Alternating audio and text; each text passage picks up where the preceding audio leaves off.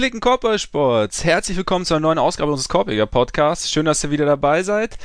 Wir haben einen neuen Champion. Nicht seit gestern, auch nicht seit vorgestern, schon seit letzter Woche, aber unser Rhythmus hat es leider nicht anders zugelassen. Die Raptors haben es geschafft. Erste Meisterschaft ever, erste Meisterschaft eines nicht-amerikanischen Teams, erste Meisterschaft von Kyle Lowry, Marc Gasol. Haben wir uns gefreut, Ole? Zumindest über das Vakuum Toronto Raptors? Also ich, ich singe seit Tagen ausschließlich Oh Canada. Schön. Ja, du hast mich auch begrüßt eigentlich. Es war der Klingelton bei dir. Ja. Nee, also ab, absolut. Also das ist ja irgendwie eine, eine Truppe, finde ich, die keine unsympathischen Charaktere oder sowas hat und halt gerade auch im Gegenteil so ein paar ältere, die lange für den Titel gekämpft haben, beziehungsweise mhm. für diese Chance und also gerade für, für Gasol, Lowry hat mich halt total gefreut. Insgesamt würde ich sagen, sympathischer Champion, auch wenn die Umstände natürlich komisch waren, aber da kommen wir. Genau, genau, aber eben deswegen habe ich gesagt, im Vakuum, also finde ich auch genau das Ding einfach sehr, sehr sympathisch, sehr sympathisches Team und dann eben auch so Spieler wie Gasol und, und, und Lowry und auch Ibaka, der auch immer wieder hoch und runter Van Vliet, also, auf den wir später auch noch zu sprechen kommen werden. Nee, also so für, die, für das Team an sich habe ich mich auch, habe ich mich auch echt gefreut. Und, aber die NBA wäre natürlich nicht die NBA, wenn es dabei geblieben wäre. Das war echt, es war eine krasse Woche. Also wir haben, also einer der besten Spieler aller Zeiten hat sich die Achillessehne gerissen. Einer der besten Spieler aktuell, der besten 25, 20, hat sich, ähm, Dein Lieblingsspieler? Mein absoluter Lieblingsspieler hat sich das Kreuzband gerissen. Habe ich äh, äh, eine kurze äh, Kotzeinlage dann am Donnerstag früh, als ich aufgewacht bin. Ich habe es natürlich auch mal wieder nicht live gesehen, aber Nee, es war Freitag früh, ne? Freitag früh war es. Ich meine auch, ja. Ja. Aber es war, äh, ja, fand ich, wie alle anderen, auch eher so semi-optimal, das Ganze. Und natürlich gab es kurz nach dem Finals noch einen Blockbuster-Trade, weil ähm, wir, sonst hätten wir viel zu lange über, über rein sportliche Geschichten geredet. Und ähm, sonst wäre es auch bis zum Draft, glaube ich, ein bisschen ruhig gewesen, ne? Ja, stimmt. Also so eine Woche ohne irgendwas Größeres wäre irgendwie Hätte keinen Sinn ergeben. Ja, also ich glaube, in dem Moment, in dem klar war, dass Spiel 7 nicht stattfinden wird, haben sie sich gedacht, okay, wir müssen da noch irgendwie so einen Lückenfüller, weil, also eine ganze, ja, wie du sagst, eine ganze Woche wäre einfach, wäre zu viel gewesen. Das heißt natürlich auch, dass sich unsere Themen fast von selbst aufstellen. Also wir sprechen natürlich zunächst über die Finals, Spiel 6, ähm, dann, was es die ganzen Geschichten natürlich jetzt bedeuten könnten für Golden State, also die, das, der Kreuzbrunnen ist von Clay Thompson, auch der Achillessehnenriss von Kevin Durant nochmal, Raptors natürlich auch, wir huldigen dem Champion, schauen, was da so gehen könnte. Ich meine, dieser äh, Kollege Boardman ist ja Free Agent und man weiß selbstverständlich immer noch nicht, was er tun wird. Es wird selbstverständlich auch wild spekuliert. Danach ganz kurze Ankündigung zum Draft, der ja auch diese Woche stattfinden wird, in der Nacht von Donnerstag auf Freitag. Und dann eben noch der Anthony Davis Trade. Die Lakers haben bekommen, was sie wollten. Anthony Davis hat bekommen, was er wollte. Rich Paul hat bekommen, was sein Klient wollte. Das wird's alles geben aber erst nachdem der Ole euch Näheres zu unserer Patreon-Seite erzählt hat. Oha. Ha! Das überrascht, ne? Ja, äh, absolut. Da, ich, ich lege los. Wir haben eine brutale Patreon-Seite, auf der ihr, wenn ihr Bock habt, uns unterstützen könnt. Einige machen das schon. Wir sind sehr dankbar dafür. Wir versuchen auch immer mal so ein paar extra Nuggets zu der ähm, Standardfolge, die wir quasi eh jede Woche machen, zu liefern. Also wer Wer Bock hat, uns da zu unterstützen, mit wie viel auch immer, kann das sehr gerne, sehr gerne tun. Die URL ist patreon.com äh, slash Korbjäger. Korbjäger natürlich mit. AE. Siehst du mal. Ja, Spiel Stark. Habe ich von dir gelernt. Genau. Und wer uns da supporten will, kann das gerne tun. Wir freuen uns über jeden schmutzigen Taler. So ist es. Und, ja. äh, aber nicht vergessen übrigens, an das Korbiger noch einen Podcast hinten anzuhängen. Auch das ist nicht unwichtig weil sonst, ich weiß, weiß gar nicht, wo er dann rauskämt. Aber vielleicht, also vielleicht wird es sich lohnen, man weiß es nicht. Aber wenn jetzt vielleicht gibt es da einen besseren Podcast, der auch Korbjäger heißt. Stimmt, könnte sein. Sollten wir mal prüfen. Die Konkurrenz ja. mal screenen und schauen, was sie, was die so anstellt. Nachdem der Ole euch von dieser Patreon-Seite erzählt hat, werde ich euch jetzt von Oles Buch erzählen. Das der Ole im Laufe des vergangenen, äh, vergangenen Jahres geschrieben hat. Das sich definitiv lohnt zu kaufen, zu lesen zu rezensieren später auch, vor allem auf Amazon, und das den wunderbaren Namen trägt, das Nowitzki-Phänomen. Es geht um Dirk Nowitzki, was der Name tendenziell verrät, über seine Karriere oder um seine Karriere, was er so erreicht hat, welchen Einfluss er auf die nächste Generation hat. Danach geht es natürlich um die nächste Generation. Dennis Schröder, Isaiah Hartenstein, Paul Zipser, Daniel Theiss, alle, die momentan so in NBA-Kreisen und NBA-Dunstkreisen unterwegs sind. Und wie gesagt, ich habe es schon gelesen und ich kann es nur weiterempfehlen. Von daher überall zu haben, zu bestellen, zu kaufen, wo es Bücher zu kaufen und zu bestellen gibt.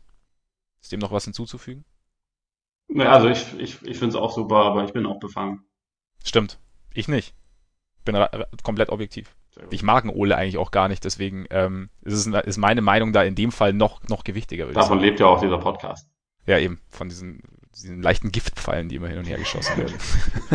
von, der, von der offenen Antipathie. Ja, genau, genau. Mal mehr, mal weniger offen. So passiv-aggressiv ist äh, sowieso gut, finde ich immer. Das wäre jetzt eigentlich die perfekte Überleitung für äh, ein Gespräch über Anthony Davis und die Lakers. Das ist richtig. aggressiv und so, aber wir fangen trotzdem mit den Finals an, oder? Würde ich auch sagen. Wir, genau, wir, wir gehen eher Richtung Sportliche. Ja, es ist zu Ende gegangen in Oakland. Fand ich persönlich auch irgendwie schade. Echt ein bisschen bitter, dass die Warriors echt ihre letzten drei Heimspiele komplett in Oracle verloren haben. Also sie ziehen ja zur nächsten Saison ins Chase Center nach San Francisco um. Oakland hat seine Warriors, die es seit 50 Jahren, über 50 Jahren durch sehr, sehr tiefe Täler und aber auch sehr, sehr hohe Höhen verfolgt hat und denen es treu geblieben ist, quasi verloren in Anführungszeichen und äh, durfte sie nicht mal, nicht mal mehr einmal feiern. Spiel 6 war nochmal, ja, ich meine, Clay Thompsons Verletzung hat, hat natürlich irgendwie alles überschattet. Wenn wir sie, also da kommen wir gleich noch drauf, wenn wir sie ganz kurz auskommen, war aber Spiel 6, finde ich, irgendwie schon ein würdiger Abschied, äh, Abschluss für die, für die Finals und auch eigentlich ein würdiger Abschied für Oracle, wenn natürlich, wenn gleich Warriors-Fans gern ein anderes Ende gehabt hätten, oder? Ja, also es, es war halt so ein bisschen wie die, wie die gesamte Serie, finde ich, mit sehr vielen, mit sehr viel hin und her, mit vielen, vielen Subplots irgendwie und ich fand es persönlich auch ganz, ganz cool, dass man noch, noch mal gesehen hat, dass nicht Kawhi sein Team tragen musste, sondern dass in dem Fall fast schon eher sein Team den nicht unbedingt überragend spielenden Kawhi getragen hat, um mhm. dann auch noch mal zu zeigen, okay, er hat diesen absolut legendären Playoff-Run hingelegt, aber die Raptors haben da schon auch mitgeholfen. Also ja. die, die, anderen waren involviert und also das, äh, das fand ich erstmal sehr gut und ich fand das Spiel war genau wie die ganze Serie habe ich es eigentlich gerne gesehen, nur wurde es halt dann doch überstrahlt und das ist dann schon auch was, was ich irgendwie davon mitnehmen werde und das tut mir irgendwie den Raptors gegenüber schon leid, weil ich finde, die haben die haben krasse Playoffs gespielt, die haben sich den Titel absolut verdient. Also sie haben, haben wir letzte, letzte Woche auch schon drüber geredet, du kannst ja nichts anderes machen, als gegen die Gegner spielen, die halt irgendwie da auf dem Court sind. Und bei diesen ganzen Nebenschauplätzen irgendwie cool zu bleiben, ist auch schon ein, ja, also äh, etwas krasses an sich. Also, dass die Raptors das geschafft haben, finde ich schon auch, muss man würdigen. Nur so als jemand, der die NBA mag und verfolgt, ist das halt schon einfach das, du hast es schon gesagt, so, das vielleicht äh, wir nie wieder Durant auf dem Niveau sehen, was er in diesen Playoffs erreicht hat, wo er meiner Meinung nach der beste Spieler der Welt war. Das wiegt halt einfach verdammt schwer und das mhm. wiegt auch irgendwie dann im Großen und Ganzen wahrscheinlich schwerer als eine Meisterschaft. Und das ist irgendwie schade, weil das ist für, für die Raptors natürlich ein monumentales, äh, monumentaler Erfolg. Und trotzdem wird man das halt irgendwie wahrscheinlich so ein bisschen im Hinterkopf haben. Ne? Und also ich meine, bei Clay natürlich auch mega bitter, bei dem Kreuzbandriss hat man, glaube ich, halt mittlerweile, da weiß man besser, wie der zu behandeln ist. Und deswegen ist es nicht ganz so dramatisch, aber dramatisch ist es natürlich auch. Ich glaube, was, was in dem Kontext vielleicht ganz, ganz gut ist, ich glaube, für die Raptors selber ist es, also nicht, dass ihnen das egal ist, dass sich jetzt Durant die Achillessehne gerissen hat und dass sich Clays Kreuzband gerissen hat, aber ich glaube, für sie selber strahlt der Erfolg am hellsten, könnte ja. ich mir vorstellen. Und ja, das, ja, ist, das ist am Ende, denke ich, das Entscheidende. Aber du hast natürlich recht, im Kontext spricht man drüber, wobei ich für mich, ich finde ich finde A, okay, dass man drüber spricht, einfach weil es, wie du auch sagst, sehr, sehr gravierend ist. Also ich meine, nach Hillesien-Riss des besten Spielers der Welt oder Top-2-Spielers der Welt, wenn man jetzt Kawhi mit reinnimmt, momentan, ist natürlich eine Riesengeschichte. Und dann, wenn nach, sich dann noch im Spiel drauf einer der zwei, drei besten Spieler, verbliebenen Spieler des, des Gegners das Kreuzband reißt, dann kannst du das, kannst du das ja, kannst du den Kontext ja nicht, nicht schaffen, ohne das mit einzubeziehen. Und es ist, das ist okay, weil es, weil es sicherlich auch seinen Beitrag zum Ausgang der Serie gele äh, geleistet hat. Wir wissen aber nicht, wie die Serie ausgegangen wäre, wenn es nicht passiert wäre. Vielleicht hätten die Raptors ja. trotzdem gewonnen. Und ich finde man, oder ich versuche für mich, es nicht, die Raptors, oder nicht zu relativieren, so nach dem Motto, ja, die Raptors haben gewonnen, weil, Nee, nee, Clay das, sich das verletzt hat, überhaupt genau. nicht. Das Eben genau, sondern sie, die Raptors haben diese, haben diese Finals gewonnen, sie, haben, sie waren das bessere Team in den Finals, sie haben sich in den Playoffs, haben wir auch schon öfter angesprochen, unfassbar gesteigert, haben eine unfassbare Sicherheit bekommen, waren dann ab einem gewissen Grad oder eigentlich vielleicht so ab Spiel 3 gegen die Bucks auch einfach wirklich sehr, sehr beeindruckend unterwegs und sind deshalb verdienter Champion.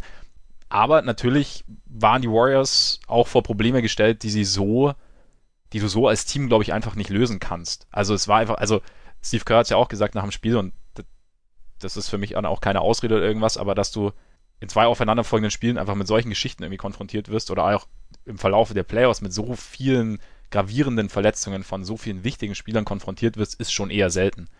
Und das gehört natürlich dazu, aber das nimmt niemandem was weg, finde ich.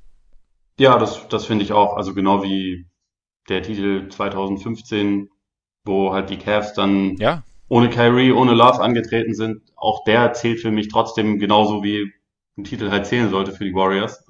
Es geht mir auch eigentlich gar nicht um das, um das Hier und Jetzt, sondern wirklich mehr so, dass ich halt denke, diese ja, gravierenden Verletzungen oder beziehungsweise diese eine extrem gravierende Verletzung, die ist, die ist halt etwas, was irgendwie signifikanter ist als ein normaler NBA-Titel. Einfach weil es einer der, Absolut. der wichtigsten Leute in der NBA sind. Aber ich meine, du, du hast schon recht und also ich, ich finde auch nicht, dass das die, ähm, die Leistung der Raptors schmälern, äh, schmälern sollte, habe ich auch einen äh, Kommentar zugeschrieben Ja. und das ist auch absolut meine Meinung. Ich finde, man muss das würdigen und trotzdem erwische ich mich halt selber immer wieder dabei, dass ich denke, ja, definitiv. Also ich meine, ja, wir haben ja, ich meine, ähm, hier Howard Beck hat ja auch einen langen Artikel geschrieben über, über Durant, äh, in dem er, oder für den er mit Sportmedizinern gesprochen hat, mit Experten gesprochen hat, was so ein Achillessehnenriss denn im Endeffekt bedeutet. Und die Prognose dieses Artikels ist halt eher, dass, dass Durant wahrscheinlich nicht mehr der sein, oder dass die Wahrscheinlichkeit, dass er nicht mehr der ist, der er vorher war, relativ hoch ist. Und das ist natürlich bei,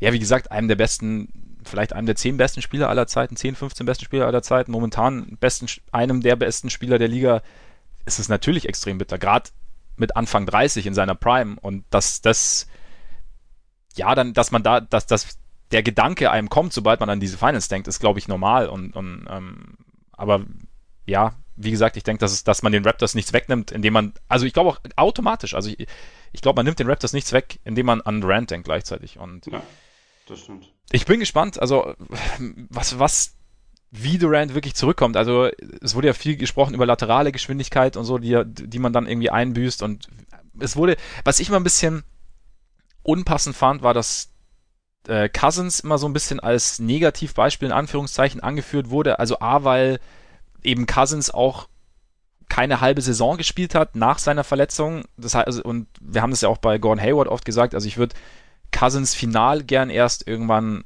im Laufe der kommenden Saison irgendwie bewerten. Vielleicht sogar erst gegen Ende der kommenden Saison, falls er sich nicht wieder verletzt, weil er sich auch in dieser Saison verletzt hat. Und Cousins war jetzt vorher auch schon nicht, weiß ich nicht, der, der Balletttänzer unter den Big Men. Also von daher weiß ich nicht, ob das würde ich jetzt nicht zwingend als oder es hat es auch einfach viel schwerer als Durant. Und was ich was ich mir bei Durant ganz oft denke oder wenn ich an Durant denke, dass er also an Explosivität denke ich würde er, oder könnte ich mir gut vorstellen, dass er dass er einbüßen wird, aber diesen Vorteil, dass er über Leute drüber werfen kann, dass er ähm, für seine Größe ein extrem gutes Ballhandling hat, dass er ja körperlich irgendwie die, so ganz spezielle Voraussetzungen hat und diese Voraussetzungen mit einem tödlichen Wurfpart, die bleiben ihm. Und ich bin gespannt, inwieweit das dann wahrscheinlich fehlende Athletik kompensieren kann.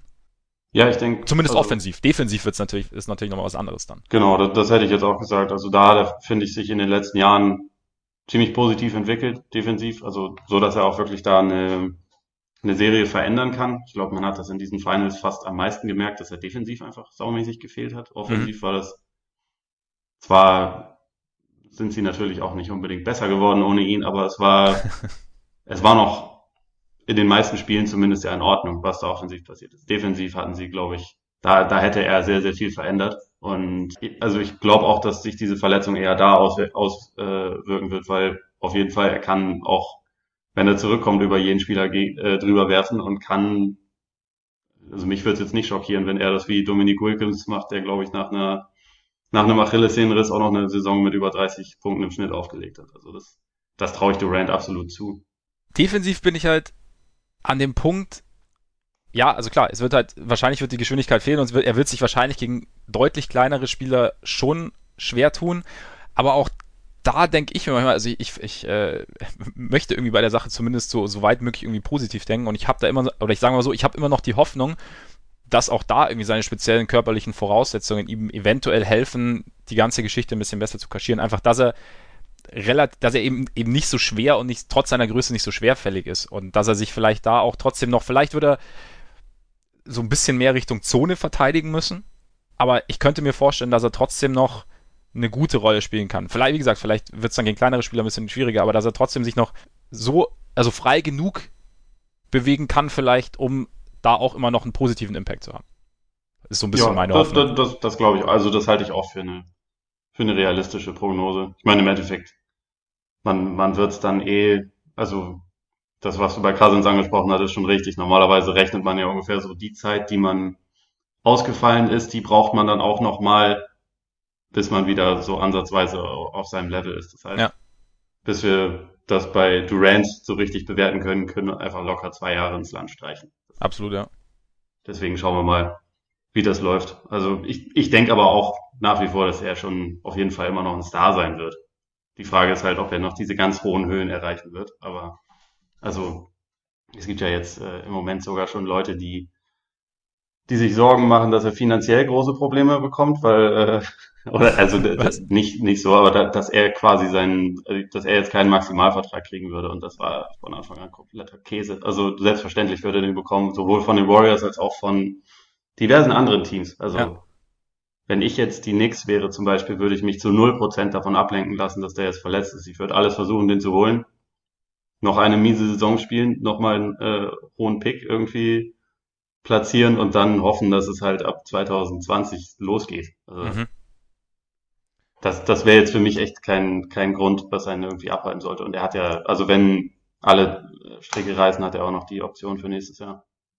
So ist es. Und glaubst du, dass, dass es jetzt mehr Teams geben könnte, die sich eine Chance ausrechnen, ihn zu bekommen aufgrund der Situation? Oder glaubst du, ich meine, nachdem die Knicks schon signalisiert haben, die ja angeblich eh auf seiner Liste standen, dass die meisten sagen, okay, ich meine, solange die üblichen Verdächtigen drin bleiben, bringt es jetzt auch nichts, wenn wir unseren Hut in den Ring werfen? Also ich würde schätzen, ohne zu sagen, dass ich es dass wissen kann, dass die Entscheidung zwischen Golden State und den, den Knicks fällt. Hm ich finde Golden State jetzt irgendwie ganz interessant. Also so diese Konstellation. Also ich meine, ich habe es ja auch geschrieben, irgendwie, dass dieser Run, also dann am Freitag früh, so dass dieser Run irgendwie so zu Ende geht, ist schon sehr bitter. Aber man hat ja dann, also es gab ja dann auch schon wieder dann irgendwie Stimmen, die dann irgendwie spekuliert haben, dass auch eben durch, durch Clays Verletzung, dass sie sagen, okay, uns, also wir haben da irgendwie doch noch irgendwie unfinished Business zusammen und irgendwie, nachdem Clay ja auch direkt mit, oder Durant direkt Clay angerufen hat und da würde ich gar nicht so viel reininterpretieren, glaube ich, weil ich glaube, sie sind einfach, ja, Teamkollegen und ich könnte mir einfach vorstellen, dass dieses dieser Lärm, der gemacht wurde, um eventuell irgendwie gestörte Persönlichkeitsverhältnisse innerhalb des Teams vielleicht auch einfach ein bisschen zu sehr aufgebauscht war. Also sicherlich gab es mal irgendwo Reibereien. Mein Clay mag sowieso jeder anscheinend, wurde ja auch oft Clay mag wirklich jeder, das stimmt. Ja, ist auch einfach ein super Typ. Ich war auch kurz, ich war übrigens kurz davor, ähm, im NBA Store dann äh, auf Bestellen zu drücken beim Clay-Trikot äh, am Freitag früh. Ich hab's, ich hab's noch nicht getan, aber ich, ich, ich hatte es schon offen und hab, weil ich schon lange mit dem Gedanken gespielt habe, aber ich habe es noch nicht getan. Damit wären dann die wichtigen Infos für den Podcast auch beendet. ähm, du würdest nee, ja sagen, aber für, für, für die guten, guten Einwand. Ja, ne? Gehört zu nee. den wenigen Trikots, die ich mir auch holen würde. Schon, ne? Abgesehen von Lauri natürlich. Da liegst du mir auch seit Wochen in den Ohren, dass du das gern hättest. Selbstverständlich. Ja. Nee, aber dass, dass da irgendwie die Chancen vielleicht gestiegen sind, irgendwie, dass sie, wird ja spekuliert. Ich, ich weiß es nicht. Ich, ich könnte es mir schon vorstellen, dass sie sagen, okay, jetzt ne, nächstes Jahr für die Warriors wird jetzt natürlich schwierig. Clay wird wahrscheinlich bis in März rein, April rein vielleicht, außer vielleicht die ganze Saison. Durant wahrscheinlich auch. Sie haben jetzt nicht so, kommen wir, kommen wir ja gleich auch noch drauf, sie haben jetzt natürlich nicht so die, die wahnsinnig großen Spielräume, gerade wenn sie mit Clay verlängern sollten. Meinst, meinst du, dass, dass die Chancen gestiegen sind? Auf Durant jetzt? Ja. Oder dass, dass sie zusammenbleiben, sagen wir so. Also, weil, aber Clay sieht, klingt ja eh so, als, als wollten, wollte er auch ja, bleiben. Also bei Clay war das von Anfang an, glaube ich, eigentlich nie eine, eine ernsthafte Debatte, sondern nur eine, die halt von außen gerne geführt wurde. Also, und das, dass es ein paar Teams gab, die den gerne haben wollten, ist eh klar, aber äh, bei allem, was er immer gesagt hat und was auch die Warriors immer gesagt haben, war, ja, der will bleiben. Und er hat das eigentlich auch sehr offen gesagt. Und ja. es, war, es war ja eigentlich nur so eine Frage, geben Sie ihm direkt das maximal Mögliche. Sie haben da, glaube ich, dann, auch das haben sie ja klar gemacht, eigentlich mittlerweile, dass sie, mhm. also dass ein fünf Jahre Max für ihn eigentlich bereitsteht und dass er den auch trotz der Verletzung kriegen wird. Von daher, das war für mich nie das große Thema, sondern Durant halt. Und da vor der Verletzung ging ich schon relativ sicher davon aus, dass er wahrscheinlich geht. Jetzt kann es schon sein, dass sich die Chance ein bisschen gesteigert hat, aber das ist halt auch wieder so ein Fall, wo wir es, glaube ich, von außen kannst du halt nicht viel mehr machen als, als spekulieren. Und ja, ich habe stimmt. Ich habe irgendwo auch den Eindruck, dass vielleicht dieser Faktor so von wegen, da haben wir jetzt irgendwie nochmal einen Titel liegen gelassen oder so und das, das müssen wir vielleicht noch korrigieren, dass das vielleicht eine Rolle spielt. Aber ich glaube, wenn, wenn Durant halt sagt, er will gerne nach New York, dann geht er nach New York und dann ähm, dann ändert das nichts daran. Und trotzdem glaube ich nicht, dass sich, also dass es jetzt irgendwie riesengroße Feindseligkeit innerhalb dieses Teams gibt. Deswegen so ein Anruf überrascht mich auch, auch nicht. Die haben die letzten drei Jahre äh, irgendwie unfassbar viel zusammen erlebt und was wir viel zusammen gespielt haben. Wir auch teilweise schon Team USA gespielt, was dann irgendwie auch ein Grund dafür war, dass Durant überhaupt dahin gekommen ist, weil sich mhm. da halt so eine relativ positive Beziehung schon gebildet hat. Und also da zieht sich jemand einen Kreuzbandriss zu, dann melde ich mich wahrscheinlich auch, wenn ich mit dem Typen Schon, ne? sonst so die letzten drei Jahre irgendwie jeden Arbeitstag zusammen verbracht habe, dann, dann sage ich schon, hey, wie geht's dir?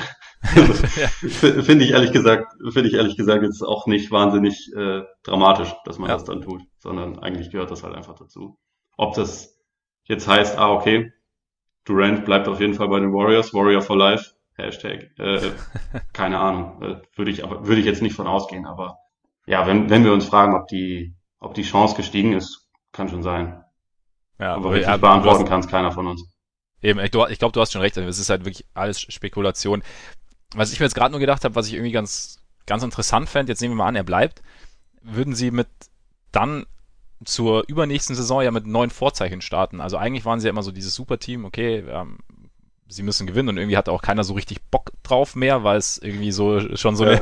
eine, äh, es war eigentlich klar, wie es ausgeht, mehr oder weniger, aber jetzt wäre es dann, würden sie mit vielen Fragezeichen starten. Also wie ist Durant, also wie kommt Durant zurück, wie kommt Clay zurück, wie funktioniert das Ganze, sind sie noch irgendwie auf dem Niveau, dann hast du dann in LA eventuell ein Team mit LeBron und Davis plus X, kommen wir später noch drauf, andere, äh, Kawhi ist vielleicht wo ganz anders. Also die Liga wird sich verändert haben und dann sind sie, sind sie vielleicht auch mal als Team, das ja irgendwie schon ja, ein besonderes Team ist nicht mehr in der Situation, dass man sie für, für selbstverständlich nimmt und eher irgendwie, sagen wir mal, abmoderiert, einfach weil man von dieser, dieser Übermacht so genervt ist. Also sie sind nicht mehr diese Übermacht, können die Übermacht aber theoretisch wieder werden.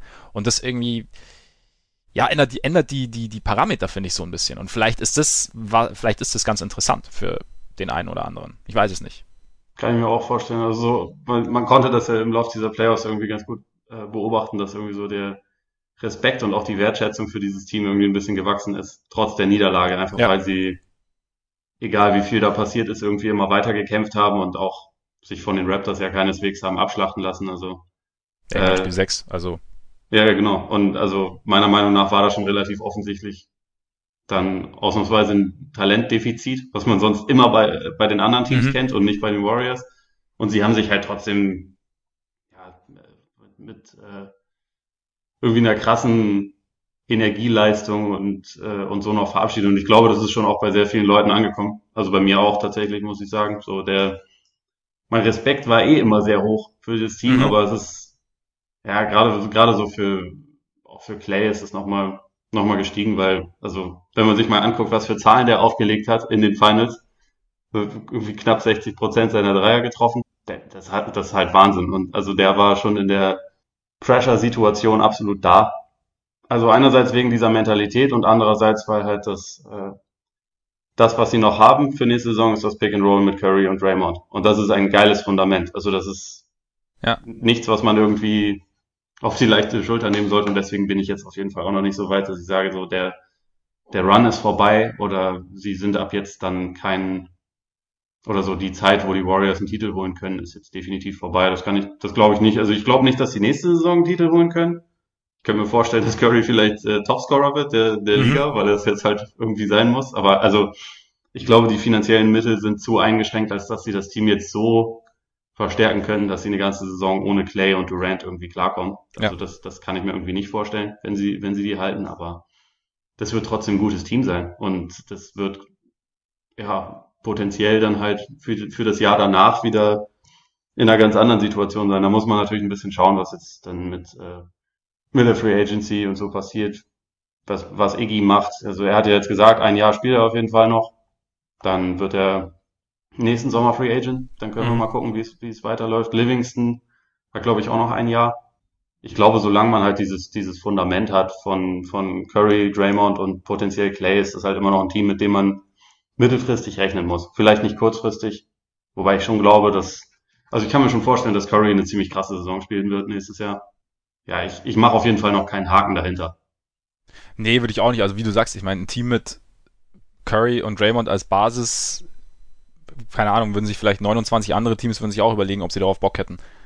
Also von daher, aber ich meine, es ist natürlich dann eine spezielle Situation auch, hast du ja auch angesprochen gerade, dass sollten sie Clay und, und, und Durant halten, dass dann einfach finanziell nur noch sehr, sehr wenig da ist, um dann auch noch jetzt halt zum Überbrücken dieser Zeit. Ja, selbst wenn sie die nicht halten, sind ja, ja, keine Mittel da eigentlich. Eben, genau. Also genau. sie haben, glaube ich, Stand jetzt eh schon nur die Taxpayer Mid-Level Exception für, für fremde Free Agents. Ja. Und das sind 5,6 Millionen Dollar, soweit ich weiß. Und ansonsten ja. kannst du halt Minimalverträge raus. Ja, eben, genau. Und du musst Looney noch halten. Für den haben sie Bird Rights. Für Durant und Thompson natürlich auch, aber ja, also viel Spielraum ist da nicht. Sie werden, sie werden da jetzt nicht irgendwelche Topspieler verpflichten können. Gibt's eigentlich, ich weiß nicht, ob du das weißt, ähm, gibt's die Möglichkeit, dass sie quasi, wenn sie jetzt mit beiden verlängern, dass sie so eine ähm, Injured Player Exception bekommen oder kriegst du die nur, wenn sich ein Spieler, der bereits unter Vertrag steht, verletzt? Das ist eine gute Frage. Ähm, ich bin mir da, ich, es kam jetzt gleich, ich bin mir aber da leider auch nicht sicher. Das weiß ich auch nicht. Okay, sollten wir, müssen wir vielleicht mal irgendwie nachprüfen, weil, aber ja gut, klar, ich, ich weiß nicht, irgendwie wird's, ob es jetzt Sinn ergeben würde, dass du sagst, okay, du, du ver, ver, äh, verpflichtest einen verletzten Spieler und kannst dir dann für, für die Zeit, also halt quasi wissentlich und kannst dir dann trotzdem nochmal einen holen. Ich weiß nicht, ob das. Das klingt auf jeden Fall irgendwie kontraproduktiv. Also ja, ne? Ich glaube, man kann sich für diese Exception nur bewerben, wenn das halt während der Saison ja. passiert. Aber also kann es nicht sicher beantworten. Ja. Nochmal auf Clay, weil du ja auch gesagt hast, dass er unfassbare Playoffs gespielt hat oder Finals auch irgendwie, also dieses, diese, wie es immer so schön heißt, oder wie es in den letzten Tagen so schön ist, diese Warrior-Mentalität hat er schon echt extrem ja nach außen getragen. Also dieses, und ging jetzt gar nicht darum, dass er jetzt trotz Verletzungen gespielt hat, sondern halt so dieses unter Druck zu produzieren, ist bei ihm schon echt beeindruckend, finde ich. Also seit Jahren eigentlich. Also wann immer irgendwo die Warriors Gefahr liefen, dass es irgendwie nicht funktioniert, dass sie rausfliegen, dass sie äh, die, die, Finals verlieren, war Clay immer da. Also auch in dem Spiel jetzt 30 Punkte in 29 Minuten oder was er gemacht hat. Ja, ich glaube in 31. Oder in 31 Minuten, ja. Also er war auf jeden Fall ganz klar der beste Spieler auf dem Court. Ja. Also bis er raus musste. Genau, und eben dann auch noch diese zwei Freiwürfe dann zu treffen mit einem gerissenen Kreuzband, das ist ja auch ein gewiss, gewisser Schmerz, ist da ja irgendwie auch dabei. Da muss ich allerdings dazu sagen, dass, dass wir das, äh, oder beziehungsweise, dass das überall schon wieder so, so zelebriert wurde. Irgendwie verstehe ich warum. Und andererseits denke ich mir, haben wir jetzt gar nichts daraus gelernt, dass drei Tage zuvor jemand halt den, die Probleme ignoriert hat, offensichtlich, mhm. und viel zu früh wieder gespielt hat. Auch Clay wollte ja wieder spielen. Wie gesagt, so, ähm, ich brauche kurz zwei Minuten Pause und dann komme ich zurück. Und man feiert das und also ich verstehe, warum man das feiert, aber irgendwie ist das ja ein ungesundes Verständnis auch von, von Schmerzen und Verletzungen im Sport. Also das, an sich sollte das ja nicht die Default-Reaktion sein, das dann zu feiern, weil man dadurch das ja eher bestärkt. Und in mhm. Wirklichkeit sollte es um die Gesundheit der Spieler gehen. Ich meine, immerhin haben die Warriors-Ärzte diesmal die Entscheidung auch sehr schnell getroffen und gesagt, so, nee, der, der spielt nicht mehr, das geht nicht. Mhm. Aber ja, also man, indem man das so glorifiziert, dass jemand, oh, der beißt auf die Zähne, das ist ein echter Krieger. irgendwie trägt das ja dann schon auch dazu bei, vielleicht, dass, dass sich äh, andere Spieler oder also dass sich grundsätzlich Sportler irgendwie da, dazu genötigt fühlen, äh, vielleicht, wenn sie eigentlich noch nicht bereit sind, wieder zu spielen. Und ich weiß nicht, ob das, ob genau das irgendwie der Grund war bei Durant, aber ich finde, das kann, also man kann sich das zumindest schon zusammenreimen, dass das vielleicht eine Rolle gespielt hat. Und dann ist es irgendwie komisch, dass drei Tage später, nachdem alle, oh shit, man, prayers up for KD, mhm. äh, alle gleich wieder, oh, was für ein Krieger, geiler Typ. Ja. Weißt du, also irgendwie das, da, da, da habe ich mich so ein bisschen komisch bei gefühlt. Ja, also kann, kann, ich, kann ich auf jeden Fall nachvollziehen, den, den Gedanken. Ich finde auch den Reflex auch mal so ein bisschen, ja, übertrieben. Ich weiß aber nicht, ob, ob habe ich mir jetzt gerade gedacht, ob Spieler diesen, diesen Anreiz überhaupt brauchen, so dieses, äh, dann, dass sie zum Helden werden, oder ob das nicht einfach in so einer, als Sportler nicht einfach tatsächlich so ein bisschen drin ist, dass du bei einem Schmerz, also gerade wenn es um was geht, dass der Reflex erstmal ist, ich versuch's irgendwie. Also ich weiß, ich bringe immer so äh, sehr schiefe Beispiele aus meiner eigenen unnachahmlichen Basketballkarriere, aber ich habe das auch oft, wenn ich mir mal irgendwie wehtue, dass ich dann erstmal weiterspiele und dann ähm, ich auch, also ich meine, also, Adrenalin spielt da ja auch eine, eine eben, genau, Rolle genau. bei. Und vielleicht ist der Schmerz in dem Moment ja auch dann gar nicht so groß. Ja. Aber ja, also es ist, ist, ist natürlich auch recht. mal ein Einzelfall. Also es ist, es ist, ich finde es vor allem dann in dem Moment schizophren, in dem man halt bei nach Durants Verletzung dann irgendwie ein, ein Riesendrama macht, von wegen er ist zu früh zurückgekommen und da muss man ihn noch bremsen und, und, und, und bla bla bla, nachdem man vorher angezweifelt hat, ob er überhaupt noch spielen will, weil er ist ja sowieso weg im Sommer und ihm ist ja sowieso egal, was mit diesem Team passiert.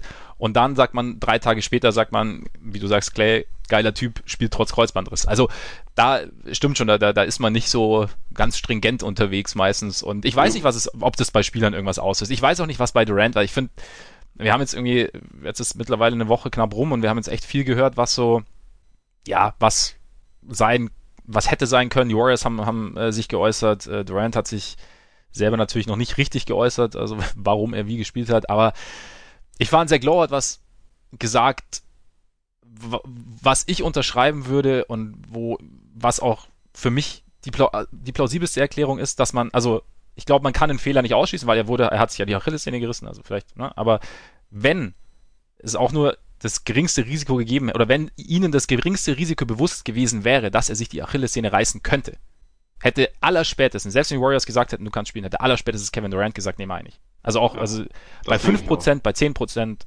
weil einfach das Risiko zu groß ist. Ich weiß nicht mehr, was. Du würdest bei einem Gewitter auch nicht rausgehen, wenn du sagst, okay, ähm, du hast jetzt 10% Chance, dass du vom Blitz getroffen wirst dann würdest du dir auch überlegen, okay, weiß ich nicht, gehe ich zum Supermarkt oder so, keine Ahnung. Aber es ist einfach, das Risiko ist dann zu groß. Und ich glaube, dass man vielleicht, die Story ist schlechter, natürlich, es ist, es ist weniger Drama, aber vielleicht war es einfach nur, okay, sie haben einfach, wie, wie, wie es auch Steve Kerr gesagt hat, sie haben nicht damit gerechnet, irgendwie, dass sich die Achillessehne wirklich verletzen kann. Sie haben gedacht, das Schlimmste, was passieren kann, ist, dass, dass die Wadenverletzung aufbricht oder ein bisschen schlimmer wird. Das war natürlich dann ein Fehler in dem Zusammenhang, aber für mich klingt so am plausibelsten. Vielleicht möchte ich es auch einfach glauben, kann natürlich auch sein, weil ich, äh, ja, weiß ich nicht, aber alles andere ist, äh, gibt für mich einfach keinen Sinn. Irgendwie auch, also vielleicht aus Warriors Sicht noch, aber die, sie wollen ja Durant auch halten. Und aber dann aus Durants Sicht ergibt es für mich keinen Sinn. Zu sagen, okay, jetzt für dieses, für diese Meisterschaft opfere ich also irgendwie eine Art, also in einer auf eine gewisse Art ein Teil meiner Karriere. Also, weil wir ja darüber gesprochen haben, dass er wahrscheinlich nicht mehr derselbe Spieler sein wird. Oder dass, die, dass es gut sein kann, dass er nicht mehr derselbe Spieler sein wird. Von daher, ja, ich weiß nicht. Und es wurde ja, es wurde eine zweite Meinung von Durants Ärzten, also nicht mal von Warriors Ärzten eingeholt anscheinend. Und ja. Ja, also wie du sagst, ich, ich glaube, wenn sie dieses, wenn sie das Risiko gekannt hätten, dann hätten sie ihn sicherlich nicht spielen lassen. Das, was man hinterfragen kann, ist, warum sie das Risiko nicht kannten. Aber auch da ich meine, wer weiß, vielleicht war es ja auch einfach eine Fluginjury und es ist halt einfach passiert. Und mhm. also, letztendlich fehlt, glaube ich, den meisten Leuten, die, die das kritisieren, der medizinische Background und vor allem auch die direkte Untersuchung des Beines von Kevin Durant. ja. Also haben wir auch letzte Woche schon drüber geredet, äh, um, um das wirklich kompetent beurteilen zu können. Und also man, man muss natürlich irgendwie festhalten, so wie es gelaufen ist, ist es scheiße und wahrscheinlich gibt's irgendeinen Grund dafür, warum das Risiko nicht richtig eingeschätzt wurde und irgendjemand hat eine falsche Entscheidung. Nur es war nicht eine Person, sondern es waren halt irgendwie mehrere zusammen und Durant mhm. war da daran beteiligt. Und unabhängige Leute aus Durants Umfeld waren beteiligt, also Ärzte ja. in dem Sinne. Also genau, deswegen finde ich das auch so einfach, da den schwarzen Peter irgendwie komplett den Warriors zuzuschieben. Ich finde auch in dem Zusammenhang ganz interessant, was äh, Stan Van Gundy gesagt hat während Spiel 6, also in einem anderen Kontext. In dem, Pod, in dem Podcast von vor, äh, von vor drei Monaten, den du immer wieder gerne zitierst. Äh, Habe ich gerade Sandman gar nicht gesagt? Ich meinte nicht, ich meinte, also nee, ich meinte, hä? Habe ich zumindest gehört. Also es kann, es kann gut sein, ich, mein, ich meinte seinen Bruder. Okay. ähm, und Stan Van ist schon so drin nach diesem Podcast, also nach, nachdem ich diesen Podcast immer wieder zitiere. Den du immer wieder zum Einschlafen hörst. Äh, ja, genau, genau. Ähm, nee, aber er hatte gesagt, also mit Bezug auf das Timeout von Nick Nurse in, in Spiel 5. Also er hat gesagt, it's always easier to coach backwards. Also quasi zu sagen, okay, ja, er hätte dieses Timeout nicht nehmen sollen, weil äh, hat nicht funktioniert. Ja, absolut. Und in dem Fall bei Durant ist es natürlich, natürlich hätte Durant im Nachhinein nicht spielen sollen, weil er hat sich die Achillessehne gerissen. Im Nachhinein hätte auch Clay Thompson Spiel 6 nicht spielen sollen, weil er hat sich das Kreuzband gerissen. Also, und, also, blöd formuliert.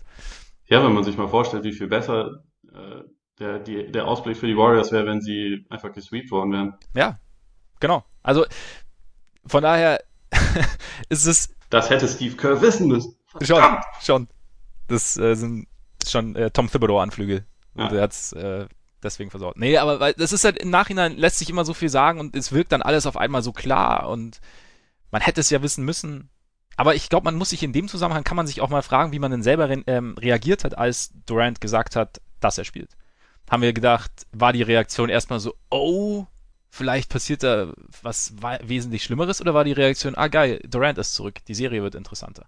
Ja. Ich möchte jetzt, also ich, ich weiß nicht, wie, wie jeder einzeln reagiert hat, aber wenn man sich da mal selber fragt und dann ist es vielleicht auch schon gar nicht mehr so klar, wie man entschieden hätte. Viele haben ihm, hätten ihm wahrscheinlich vorgeworfen, dass er äh, den, den Hero-Komplex jetzt raushauen will und äh, die Serie in dieser Notsituation noch drehen möchte. Ja, genau, genau. Feine Herr. Das kommt dazu. der feine, äh, apropos feiner Herr, lass ja. uns mal äh, dann vielleicht auch noch mal kurz die, die Raptors irgendwie würdigen, bevor ja, wir wieder uns in der, in der Angelstunde der Warriors verfangen, auch ja. wenn es da natürlich viele Themen gibt. Es gibt ja auch bei den Raptors ziemlich viele Themen, wie es jetzt weitergeht. Also heute ist erstmal die Meisterfeier. Mhm. Ich bin sehr gespannt auf äh, einen betrunkenen Fred Van Fleet, der mit Sicherheit einiges raushauen wird. Ja. Der Bei Lowry bin ich auch äh, gespannt. Ja, Lowry traue trau ich auch einiges zu. Mhm. Ja. Sehe ich Potenzial. Es wäre irgendwie lustig, wenn sie DeRozan einladen würden, der da irgendwie dann ein bisschen mitfeiern darf, weil, also, mhm irgendwie hat der schon auch seinen Anteil an allem, was da, was da jetzt gelaufen ist. Auch bei den Raptors haben wir eigentlich ja keinen Plan, wie es weitergeht, ne? Mhm. Nur, dass da die Lage irgendwie sehr viel flexibler ist. Weil man kann einerseits sagen, wenn, wenn Kawhi sagt, ich bleibe, hat man alle oder fast alle wichtigen Leute für die nächste Saison noch unter Vertrag. Also Gasol hat eine Option, aber ich kann mir schon vorstellen, dass er die auch ziehen wird, weil ja. schon eher hohes Gehalt ist. Dann hätte man quasi. Green läuft halt aus, ne? Genau, Green läuft ja. aus. Ähm, sie haben, soweit ich weiß, aber die Bird Rights. Von daher kann man den auch verlängern. Ja. Und äh, also wenn man das möchte, man könnte Siakam jetzt schon äh, eine Extension geben, was ich mir vorstellen kann, dass sie es tun werden. Mhm. Und ja, also es hängt eigentlich alles an Kawhi. Wenn der sagt, jo, ich bleibe, oder einfach in seinem Fall wahrscheinlich einfach nur sagt, dann äh, dann ist man happy, äh, kann versuchen, den Titel zu verteidigen und äh, alles ist gut. Und wenn er sagt, no, oder einfach geht, dann äh, hat man halt die Flexibilität, um sehr schnell ein Rebuild einzuleiten. Also mhm. weil für die Saison, also für die übernächste Saison steht, stand jetzt nur Norman Powell unter Vertrag für nicht viel Geld. Und äh, Stimmt, ja.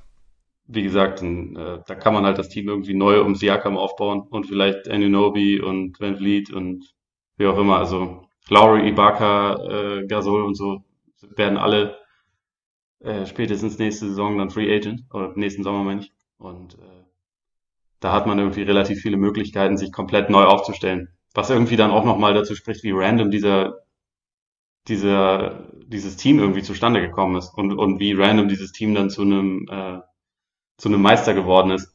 Ich habe da jetzt auch während den Finals so ein Artikel gemacht, irgendwie mhm. nochmal mit den wichtigsten Transaktionen, die sie so gemacht haben, um dieses Team zusammenzustellen. Und da letztendlich, für mich ist das gar nicht unbedingt so beeindruckend, dass Masayo Ujiri da irgendeinen krassen Masterplan hatte, weil ich weiß nicht, ob er den hatte. Aber er hat einfach jede Transaktion oder, oder zumindest jede wichtige Transaktion, die er gemacht hat, er, er hat die Trades einfach immer gewonnen.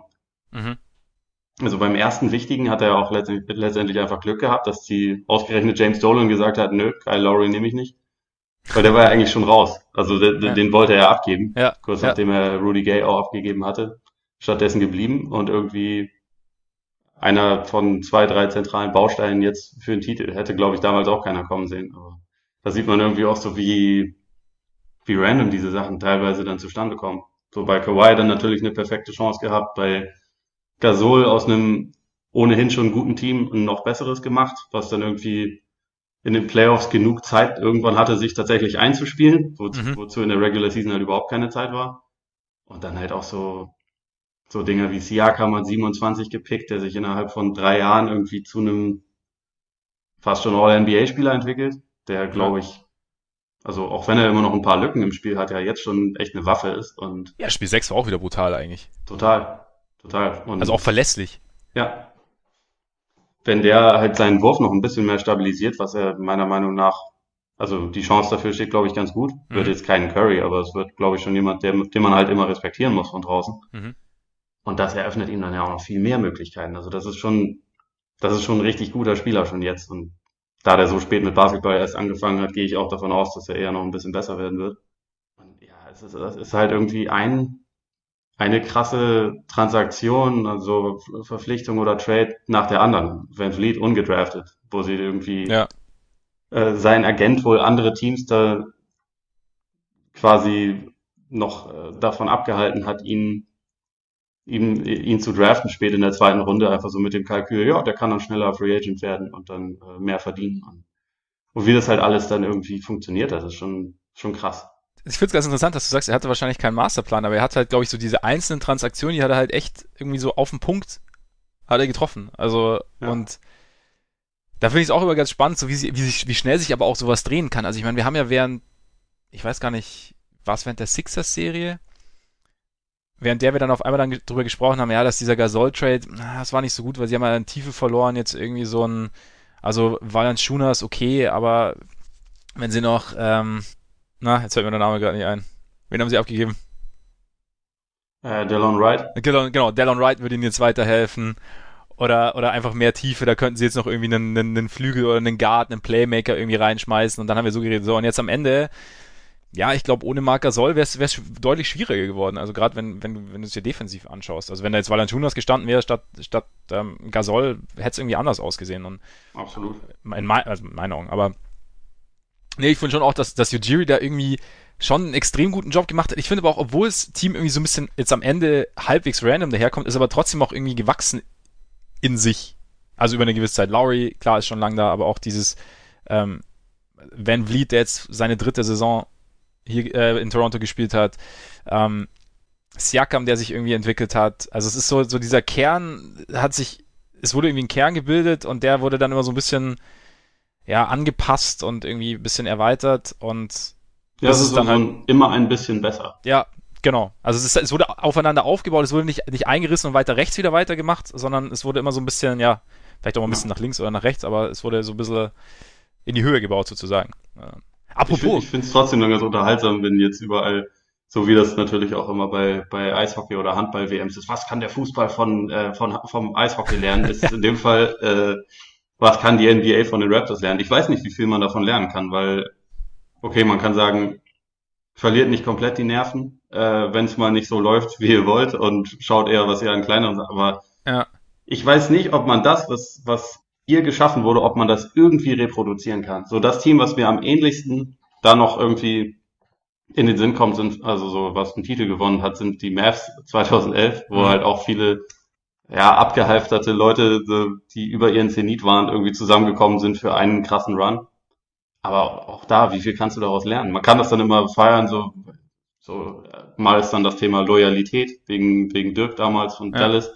Mal ist das Thema wie jetzt, weiß nicht, also für mich ist es Opportunismus, für, äh, für sonst wen, keine Ahnung, zieht daraus dann den Schluss, äh, äh, nie zufrieden sein oder so, keine Ahnung, mhm. aber da ist halt schon echt auch einfach verdammt viel zusammengekommen und wie viel kann man daraus lernen? Ich meine, wenn die Sixers-Serie anders verläuft, was sehr gut hätte passieren können, dann ja. haben wir wieder eine komplett andere Diskussion. Und deswegen, auch da ist es dann, ich verstehe schon dieses Bedürfnis, was kann man daraus lernen, wie kann man das reproduzieren, aber vielleicht kann man das auch einfach nicht reproduzieren. Vielleicht ist da auch, also, vielleicht ist da auch einfach verdammt viel, verdammt gut zusammengekommen. Zumindest das große Ganze. Was, was, was ich mir gedacht habe, vielleicht, was vielleicht interessant sein könnte für andere Teams, ist so dieses Ding, ich habe also ich meine, natürlich sind auch die, die, die Raptors mit Kawhi sehr, sehr top-heavy, aber dass ich, dass ich, dass die Balance im Team durchaus entscheidend ist. Also dass ich guck, also die Raptors hatten ja von eins bis sieben Spieler, die, die produzieren konnten, die sich auch vielleicht in ja. Wurf erarbeiten konnten, die irgendwie eine gute Rolle einnehmen konnten. Und sind dann nicht irgendwann extrem abgefallen. Also sie haben jetzt auch keine riesen Rotation gespielt, das war jetzt keine Zehner-Rotation oder so, was du ja in den Playoffs sowieso nicht machst. Aber zumindest war das Team so zusammengestellt, dass zwar jetzt nicht drei Superstars irgendwie zusammen waren, aber halt ein Superstar, ein Star, ein ja, ehemals Star, aber immer noch sehr, sehr guter Spieler und dann aber halt wirklich eine, eine Ansammlung sehr, sehr guter Spieler. Vielleicht ist das mhm. irgendwas, was man versuchen kann zu reproduzieren, dass du halt einfach, dass du nicht dieses, dass das Ceiling vielleicht ein bisschen, bisschen niedriger ist, aber halt eben auch dein Floor wesentlich niedriger ist. Und dass du auch gegen vielleicht, äh, wesentlich höher, sorry. Und dass du, ja, in dem Sinne auch irgendwie seltener, ja, vielleicht weniger anfällig, anfällig bist für Ausfälle. Wobei natürlich das auch, das, das sagt sich dann immer so leicht. Ich meine, bei den Warriors ist jetzt halt einfach so viel zusammengekommen. Wenn jetzt sich bei den Raptors, selbst wenn sich bei den Raptors irgendwie Van Vliet, Green, Ibaka, ja, oder die drei verletzt hätten, wäre es auch kompliziert gewesen. Ja. Also es muss dann nicht immer die Superstar-Verletzung sein. Es können dann auch irgendwie Rollenspieler sein. Und von daher sollte man es, wie du sagst, vielleicht nicht, nicht, nicht überbewerten. Aber das ist sowas, wo ich mir gedacht, okay, finde ich irgendwie, ja, irgendwie ganz, ich fand es ganz schön, ein Team zu sehen, das jetzt eben nicht, bei, bei dem es nicht so klar war, dass es jeden Gegner dominieren kann, aber das halt einfach immer auf einem sehr, sehr hohen Niveau spielen kann. Irgendwie so. Oder ja. sehr, sehr regelmäßig auf einem hohen Niveau, sehr, sehr hohen Niveau spielen kann. Die Superteam-Ära ist also komplett. Er ist vorbei. Ja. Wie, wie der Ballbesitz-Fußball, der ist ja auch vorbei. Und ähm, Absolut. Ja, es ist, es ist einfach so. Alles, alles verläuft in Zyklen. Nee, aber ich, also ich bin auch gespannt, was da im Sommer passiert. Wie gesagt, du sagst ja schon, es, es steht und fällt alles mit Kawhi irgendwie und dann mal sehen, glaubst du eigentlich, dass sie ihm jetzt in Toronto, dass sie jetzt ein Hochhaus bauen in, in äh, Form von Kawhis Hand oder so? Ich würde es ihnen zutrauen. Fände ich auch verdient irgendwie. Ich muss ja übrigens sagen, ich finde es extrem schade, dass auch wir äh, auf diese Geschichte mit den roten Äpfeln reingefallen sind. Das war ja äh, ein Fake. Aber was ein Fake oder was? Äh, aber das passt halt irgendwie. Also ja. zu allem, was man über Kawhi liest und hört, das ist eigentlich quasi genau das, was man, was man ihm zutraut. Deswegen ja. sind auch äh, unfassbar viele Leute darauf reingefallen. Deswegen, wir, wir sind nicht die einzigen, die schuld waren, aber ich hatte echt okay. sehr darauf gehofft, dass es gestimmt hätte. Ja, das ist geil, man, man liest und denkt so geil, dann, aber ich habe es auch nicht, ich habe auch nicht mehr nachgeprüft, ich habe es einfach als als Fakt. Ja, manche, Sa manche Sachen will man auch glauben, weil sie einfach lustig ja, sind. Ja, genau, genau. Es war, es war ja so. Ist ja in dem Fall jetzt auch keine, keine böswillige Falschinformation. Es ist nee. einfach nur ein, eigentlich ein ganz guter Witz, muss ja, man sagen. Eigentlich schon, eigentlich schon. Was ich übrigens auch, was mir auch gefallen hat bei den Raptors, das, also das, oder generell an den Finals, dass es sehr, sehr fair abgelaufen ist. Also das sind zwei schwere Verletzungen, aber es war irgendwie, ich fand so, zwischenmenschlich ist es durchaus auf einem hohen Niveau abgelaufen, wenn man das so sagen kann. Ja, hatte ich auch, hatte ich auch den Eindruck. Also auch, dass da irgendwie von, von beiden Seiten viel gegenseitiger Respekt vorhanden ja. war. Während man bei, also in den letzten Jahren hast du halt irgendwann schon gemerkt, dass die, die Cavs und Warriors sich einfach zu oft gesehen haben. Ja. Und also, auch das war ja jetzt nicht irgendwie böswillig, aber schon immer mal wieder dann zum richtigen Zeitpunkt irgendwas über die Presse dann lanciert wurde. Der und der fand das nicht cool. In der Rockets-Serie, mhm. also gegen, gegen die Rockets ist das sowieso immer so. Da ist ja, ja der, der, Hass relativ offenkundig. Das war auch Chris Paul dabei. Ja, also das, das war eigentlich ganz cool. Das, das, das stimmt, ein, ein ganz kleiner Irritant. In, die, in diesem Fall war es das, das einzig Unsportliche, was halt hängen bleibt, ist natürlich der Jubel der Raptors-Fans, der ja aber auch zum, zum Glück dann relativ schnell wieder abgeklungen ist und in was, äh, in was anderes, also wegen, wegen Durant, meine ich. Nee, also so, wenn du einfach so die Mannschaft nimmst, irgendwie, das fand ich den Umgang, also auch wie zum Beispiel als Curry dann nach, nach Clays Verletzung da am anderen Ende vom Court sitzt und irgendwie konsterniert ist und, und Laurie ihn dann, dann aufhilft und auch wie die Warriors danach dann den Raptors gratuliert haben, wie ja, einfach wie er miteinander umgegangen ist. Oder auch Danny Green, der sich bei Clay entschuldigt. Das sind einfach irgendwie, das war so, das war jetzt nichts, nichts Weltbewegendes, aber halt irgendwie so ein, so ein normales, gutes Maß an, an, an gegenseitigem Respekt. Und ich fand auch, was ich auch eine ganz nette, äh, oder eine ganz nette, ähm, ganz interessante Reaktion fand, war, als nach Currys ver vergebenem Wurf da zum potenziellen Sieg, als dann äh, Kerr dazu kam und Draymond und Curry da standen und, und Curry, äh, Curry so auf die, auf die Schulter klopft und halt so Gesichtsausdruck, so, ja, scheiße irgendwie. Also und, und, und Draymond halt auch und die stehen zu dritt so da und ich fand irgendwie, also ich hatte für mich, ich habe das für mich so interpretiert, okay, das sind halt drei, die haben echt schon viel zusammen gemacht und die sehen jetzt gerade, okay, es ist halt jetzt einfach scheiße gelaufen und es ist jetzt, hat jetzt nicht funktioniert und aber irgendwie es hat, es hatte so, hat für mich so einen gewissen Zusammenhalt oder so ein gewisses, äh, so ein gewisses ähm, Band irgendwie ausgestrahlt, keine Ahnung. Aber musste Curry den Wurf treffen? Wäre ich schon, wenn ich schon besser gewesen, wenn er ihn getroffen hätte. Ja, ja, aber es stimmt. Wer hätte, hätte, hätte durchaus weitergeholfen. Nein, aber war es jetzt, weil ich fand, also warum ich, warum ich dich frage, ich habe ich habe das Spiel ja nicht live gesehen, habe ich ja schon, habe ich ja schon gestanden. Ich habe es äh, sogar erst, weil wir Besuch hatten mal wieder, ähm, ich habe es erst ein paar Tage später gesehen. Ich hatte schon viel gehört, wie offen dieser Wurf war und und äh, was es eigentlich für ein guter Wurf war. Und ja, also ich fand dann, also ich habe einen sehr, sehr offenen Wurf erwartet. Deswegen frage ich, und es, es war ein Wurf, den Stephen Curry sehr, sehr gut treffen kann und auch schon sehr, sehr oft getroffen hat. Aber ich hatte, sagen wir mal so, ich hatte mir ein bisschen mehr erwartet. Also ich hatte jetzt nicht zwingend einen direkt anlaufenden Fred Van Vliet und anfliegenden Serge Ibaka erwartet. Was nicht heißt, dass ich jetzt Curry damit freisprechen möchte. Ich sage nur, ähm, ja, deswegen war ich so ein bisschen, also wollte ich mal deine Einschätzung dazu hören, wie, wie du den Wurf an sich so mm. sahst.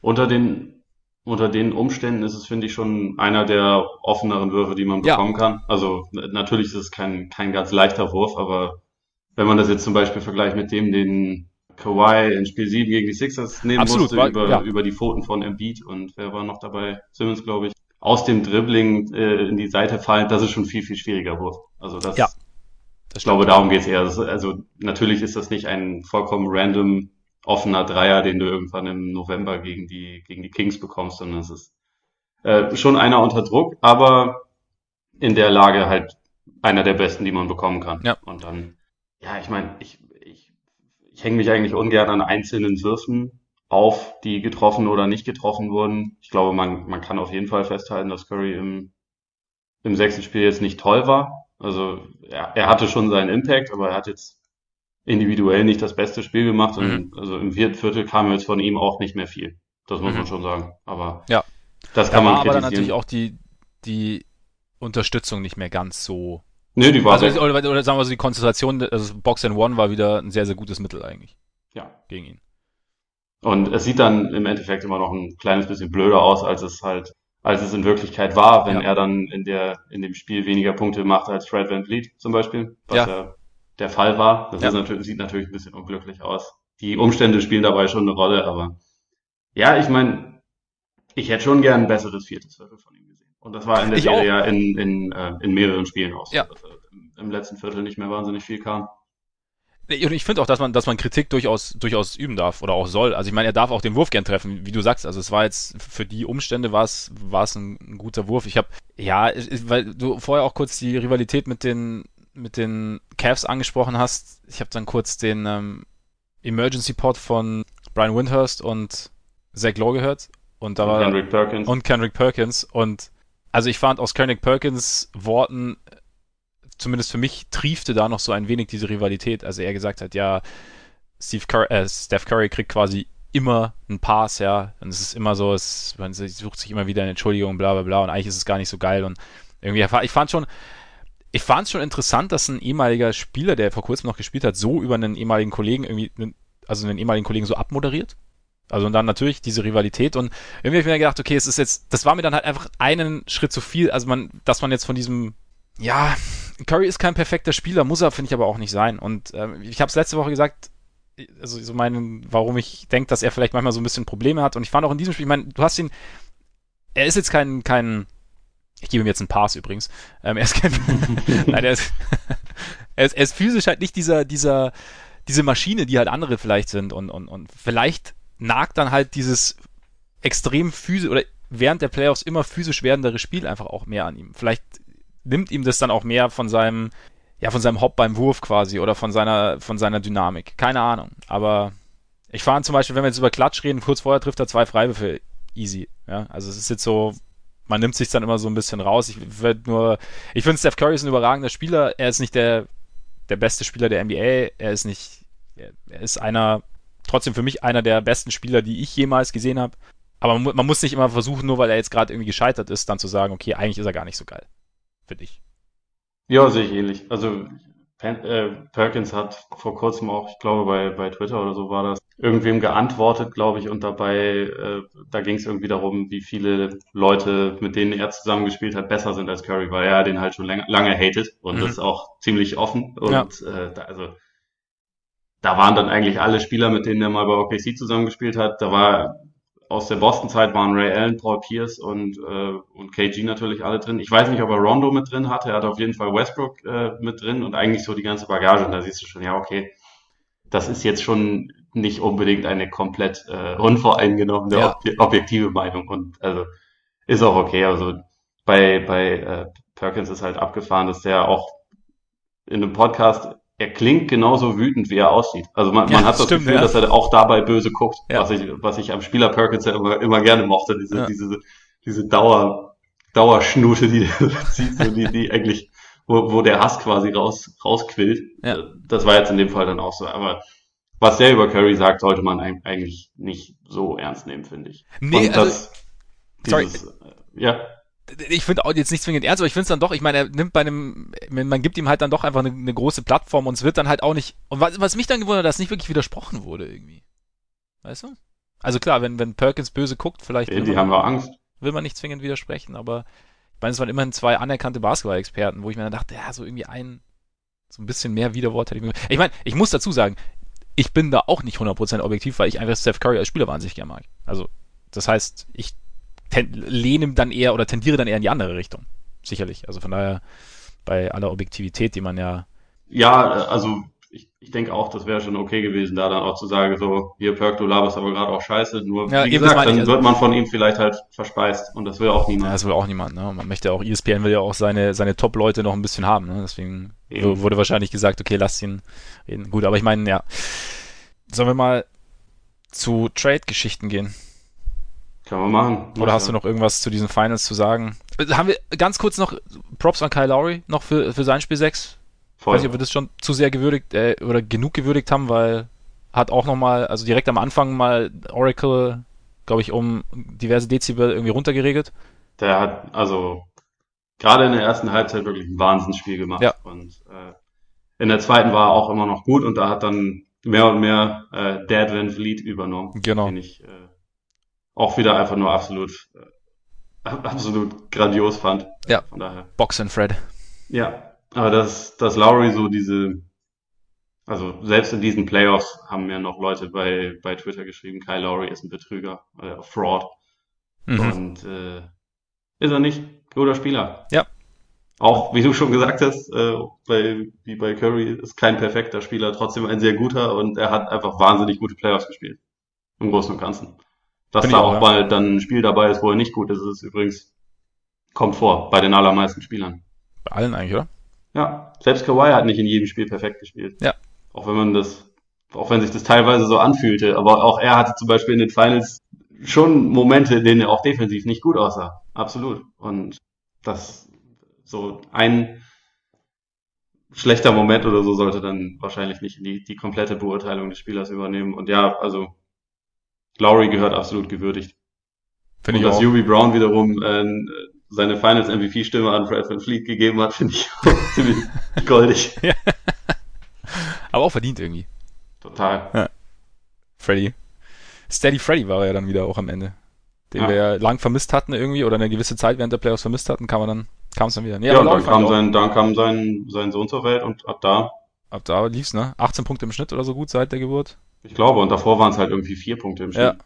Und irgendwie 50 Prozent aus dem Feld oder 50 also auf jeden Fall Quoten, glaube ich, verdoppelt äh, gefühlt und ja, da noch diese brutale Defense gegen Curry, da, da kommen wir eventuell später auch nochmal ganz kurz drauf. Also, ja, die zwei waren cool. Also für Laurie hat es mich einfach unfassbar gefreut. Also ich, ich finde es dann immer schön, wenn du den, den Menschen irgendwie so diese extreme Freude im Gesicht auch ansiehst. Also wenn es wirklich so, einfach wenn sie gar nicht irgendwie gar nichts rausschreien oder so, aber du siehst halt einfach das so in den Augen, keine Ahnung. Und bei Laurie Ich fand es auch sehr gut, dass, dass er auf Masai Ujiri dann zugegangen ist und, und mit dem gefeiert hat, weil Ja. Stimmt. das ist ja nicht, äh, das war ja nicht unbedingt die allereinfachste Beziehung über die letzten, äh, über, vor allem über das letzte Jahr. Von Ja. daher, das, das zeigt dann irgendwie schon auch so von, von Größe, finde ich. Ja, finde ich auch. Jetzt aber Davis, oder? Es ist vollbracht. Anthony Davis ist endlich bei den LA Lakers. Ich habe es eingangs schon gesagt. Alle haben ihren Willen bekommen. Und vielleicht ganz kurz die Parameter, oder? So zum Einstieg. Sollten wir machen, So. die sind wichtig. Die sind, durch, die sind durchaus wichtig. Also Und wir müssen noch dazu sagen, dass es alles noch höchst inoffiziell Stimmt. ist und dass das Timing unter Umständen eine Rolle spielen kann, Ja. wann genau das finalisiert wird. das stimmt. Das äh, sollten wir nicht unerwähnt lassen. Also wenn alles, oder beziehungsweise es wird, so wie es momentan aussieht, über die Bühne gehen. Anthony Davis, abkommender Saison bei den Lakers. Brandon Ingram, Lonzo Ball, Josh Hart. Bei den Pelicans. Dazu der Nummer 4 Pick. Dazu ein Top 8 Protected Pick 2021, der 2022 unprotected wäre.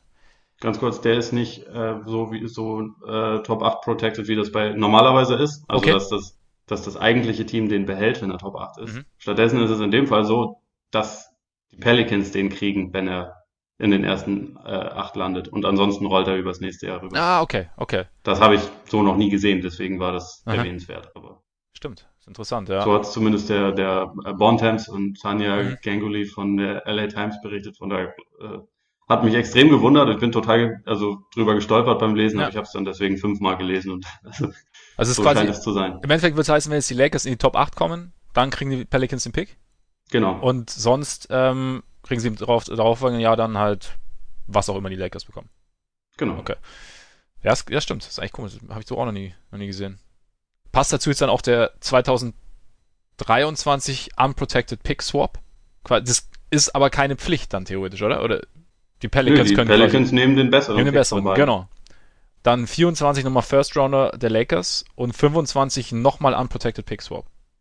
Das hatte ich bei Bontemps anders gelesen. Ja? Also beziehungsweise da, da hieß es irgendwie, dass der 2024er First Rounder, dass sie den auch, wenn sie wollen, optional auf äh, 2025 schieben können und den da dann halt nehmen. Also so hatte ich das gelesen. Ah, okay. Ich, ja, dann, das kann sein, dann hatte ich es vielleicht auch irgendwie falsch verstanden. Auf jeden Fall, es wird sehr, sehr viel getauscht und äh, es geht sehr, sehr viel Richtung New Orleans. Ja, und also vor allem haben sich die Pelicans da sehr so positioniert, dass sie sich halt die Kirschen rauspicken können. Ja. Und das über einen sehr, sehr langen Zeitraum. Und das ist, sehr, ja, und das macht die ganze Geschichte ja auch so interessant eigentlich, ne? Weil der Kollege James ist ja jetzt nicht mehr der Jüngste, hat auch nur noch, in Anführungszeichen, nur noch zwei Jahre Vertrag. Also es kann natürlich auch sein, dass er danach bleibt. Es kann natürlich auch sein, dass er ja, Option auf ein drittes hat er. auch. Oder Option, ja. Und aber ja, also er ist halt quasi er, letzte Saison zum ersten Mal länger verletzt gewesen und muss man jetzt halt irgendwann könnte es schon auch sein, dass bei LeBron die Leistungskurve zumindest ein bisschen nach unten zeigt und klar, mit Davis bekommst du einen Mitzwanziger, der die Liga den nächsten Jahren prägen kann, aber trotzdem ist es halt so, wenn es dann noch bis so lang hinten rausgeht, besteht natürlich ein gewisses Risiko. Andererseits bekommst du halt Anthony Davis, ne? Ja, also ich muss sagen, dass ich den, den Deal irgendwie aus beiden, beiden Perspektiven verstehe und nachvollziehen kann. Und äh, also ich, ich finde, dass die Pelicans sehr, sehr, sehr gut abgeschnitten haben. Aber man sollte es auch nicht kleinreden. So, die Lakers haben Anthony Davis bekommen, der ist nicht schlecht. Der Genau. ist ganz gut. So, wie es immer, wie es immer heißt, ein Top 5 Player. In Wirklichkeit meiner Meinung nach ein Top 7 Player, aber ne, Ja. so ein Biest. Und dann hat man zwei davon äh, bei sich im Kader stehen und das ist halt schon mal ganz gut. Absolut. Also es ist ein ganz guter Ausgangspunkt, auch wenn sie, auch wenn sie statt jetzt sonst dann fast gar nichts haben. Also die Leute, die dann unter Vertrag sind, sind ähm, Mo Wagner, Isaac Bonga, äh, Kyle Kuzma und Alex Caruso. Kriegst du schon mal eine Ich Starting meine, das ist geil. Alex Caruso bin ich eh ein großer Fan von, weil er aussieht wie die Guard-Version von Costa Kufo. Aber ähm, ist ist jetzt noch nicht unbedingt ein fertiges Team. Was? Nick Galassis ist äh, interessiert, äh, erinnert er mich so ein bisschen. Stimmt. Stimmt. So, ja. Hat aber mehr Bounce als Nick Gallatis Ja, jemals stimmt. hatte. Ja, viel ist, viel ist nicht geblieben, so von diesem, von diesem jungen Kern der Lakers irgendwie. Aber ich muss sagen, ich habe mich im ersten Moment habe ich mich krass geärgert, weil ich mir glaube, ich habe es ja auch geschrieben, der Schulhofbully kriegt seinen, kriegt seinen Willen. So, ja, ähm, es wurde halt seit, seit Monaten irgendwie wurde, hat Rich Paul eigentlich nur daran gearbeitet, dass Anthony Davis zu den Lakers kommt und es ist alles irgendwie nicht so richtig cool gelaufen und irgendwie bin ich auch weiterhin kein Fan von der Art und Weise, wie die ganze Geschichte so über die, über den Zeitraum, über die Bühne gegangen ist. Aber als ich dann so drüber nachgedacht habe und so, im Endeffekt haben die Pelicans, glaube ich, für sich das rausgeholt, was sie rausholen konnten. Und ich bin mir jetzt nicht sicher, dass ein anderes Team ähnlich viel angeboten hat und wahrscheinlich auch ähnlich viel anbieten konnte. Einfach weil, wenn jetzt zum Beispiel die, die Celtics dasselbe Angebot äh, gegeben hätten, äh, abge dasselbe Angebot abgegeben hätten und natürlich mit anderen Spielern, aber was, was die Picks angeht, kannst du nicht machen, wenn der Spieler dir eher zu verstehen gibt, beziehungsweise ein Agent dir eher zu verstehen gibt, dass, gibt, dass die Wahrscheinlichkeit, dass er verlängert, momentan Richtung Null geht. Und wenn du dann da deine Zukunft opferst, kannst du natürlich nicht machen. Von daher haben sie sich natürlich in eine Situation gebracht. Aber ja, ich finde die Pelicans, also äh, David Griffin hat da irgendwie dann doch nochmal gut was rausgeholt. Auch wenn jetzt natürlich dieser vierte Spiel Kalkul war, war ja in den ersten ähm, Angeboten damals auch mit drin, oder? als es um die Trade Deadline ging? Das weiß ich, ich ehrlich weiß, gesagt gar nicht mehr. Für mich ist Kyle Kuzma einer der überschätztesten Spieler, die es gibt, auch in dieser, in dieser Hinsicht jetzt wieder. Deswegen ist mir das eigentlich vollkommen ja, egal. Ja, also es ist jetzt kein Make and Break. Also ja, du hast jetzt, ja. du hast jetzt irgendwie ein junges Team beieinander, das auch irgendwie vom Altersschnitt her passt, wenn den Zion kommen sollte, was ja wahrscheinlich könnte, an, an, an, die 100% geht die Wahrscheinlichkeit. Ja. Und ja, ich, also ich, ich, es ist mal wieder einer der Trades, wo man vielleicht momentan noch nicht von Gewinner, Verlierer sprechen kann, soll, weil es irgendwie aus beider Sicht Sinn ergibt. Also auch die Lakers sind ja im Win-Now-Modus, ne? Ja, natürlich. Also sie haben jetzt krass da auf das, auf das Hier und Jetzt gewettet. Also es muss eigentlich in den nächsten zwei Jahren der Titel gewonnen werden. Und dafür hat man jetzt auch eine ganz gute, oder man, man hat eine gute Basis dafür geschaffen. Man ist ja jetzt noch lange nicht fertig, man muss den Kader jetzt noch auffüllen, aber man hat mit den beiden Spielern, sollten sie fit bleiben, was bei Davis ja auch immer ein Fragezeichen ist, äh, haben sie erstmal ein ganz gutes Duo, auf dem, äh, um das herum man auf, aufbauen muss. Und so, so viele Picks, wie sie da jetzt abgegeben haben, lauf, laufen sie natürlich Gefahr, dass wenn LeBron durch ist oder halt einfach nicht mehr so gut ist oder vielleicht auch dann wieder woanders hingeht, weil er nochmal äh, bei irgendeiner anderen Location Space Jam 3 drehen möchte oder was War auch nicht nur Orlando oder Disneyland, weiß ich nicht, vielleicht eine eigene Attraktion.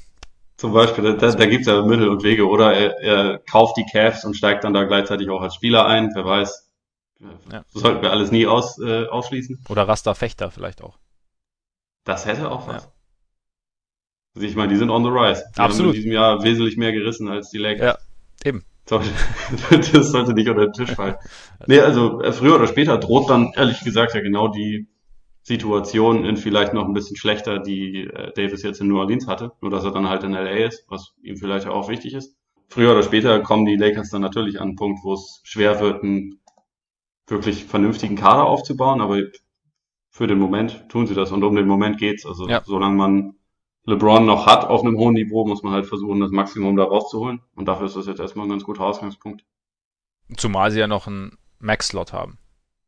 Unter Umständen. Das ist nicht sicher. Also auch da hängt es davon ab.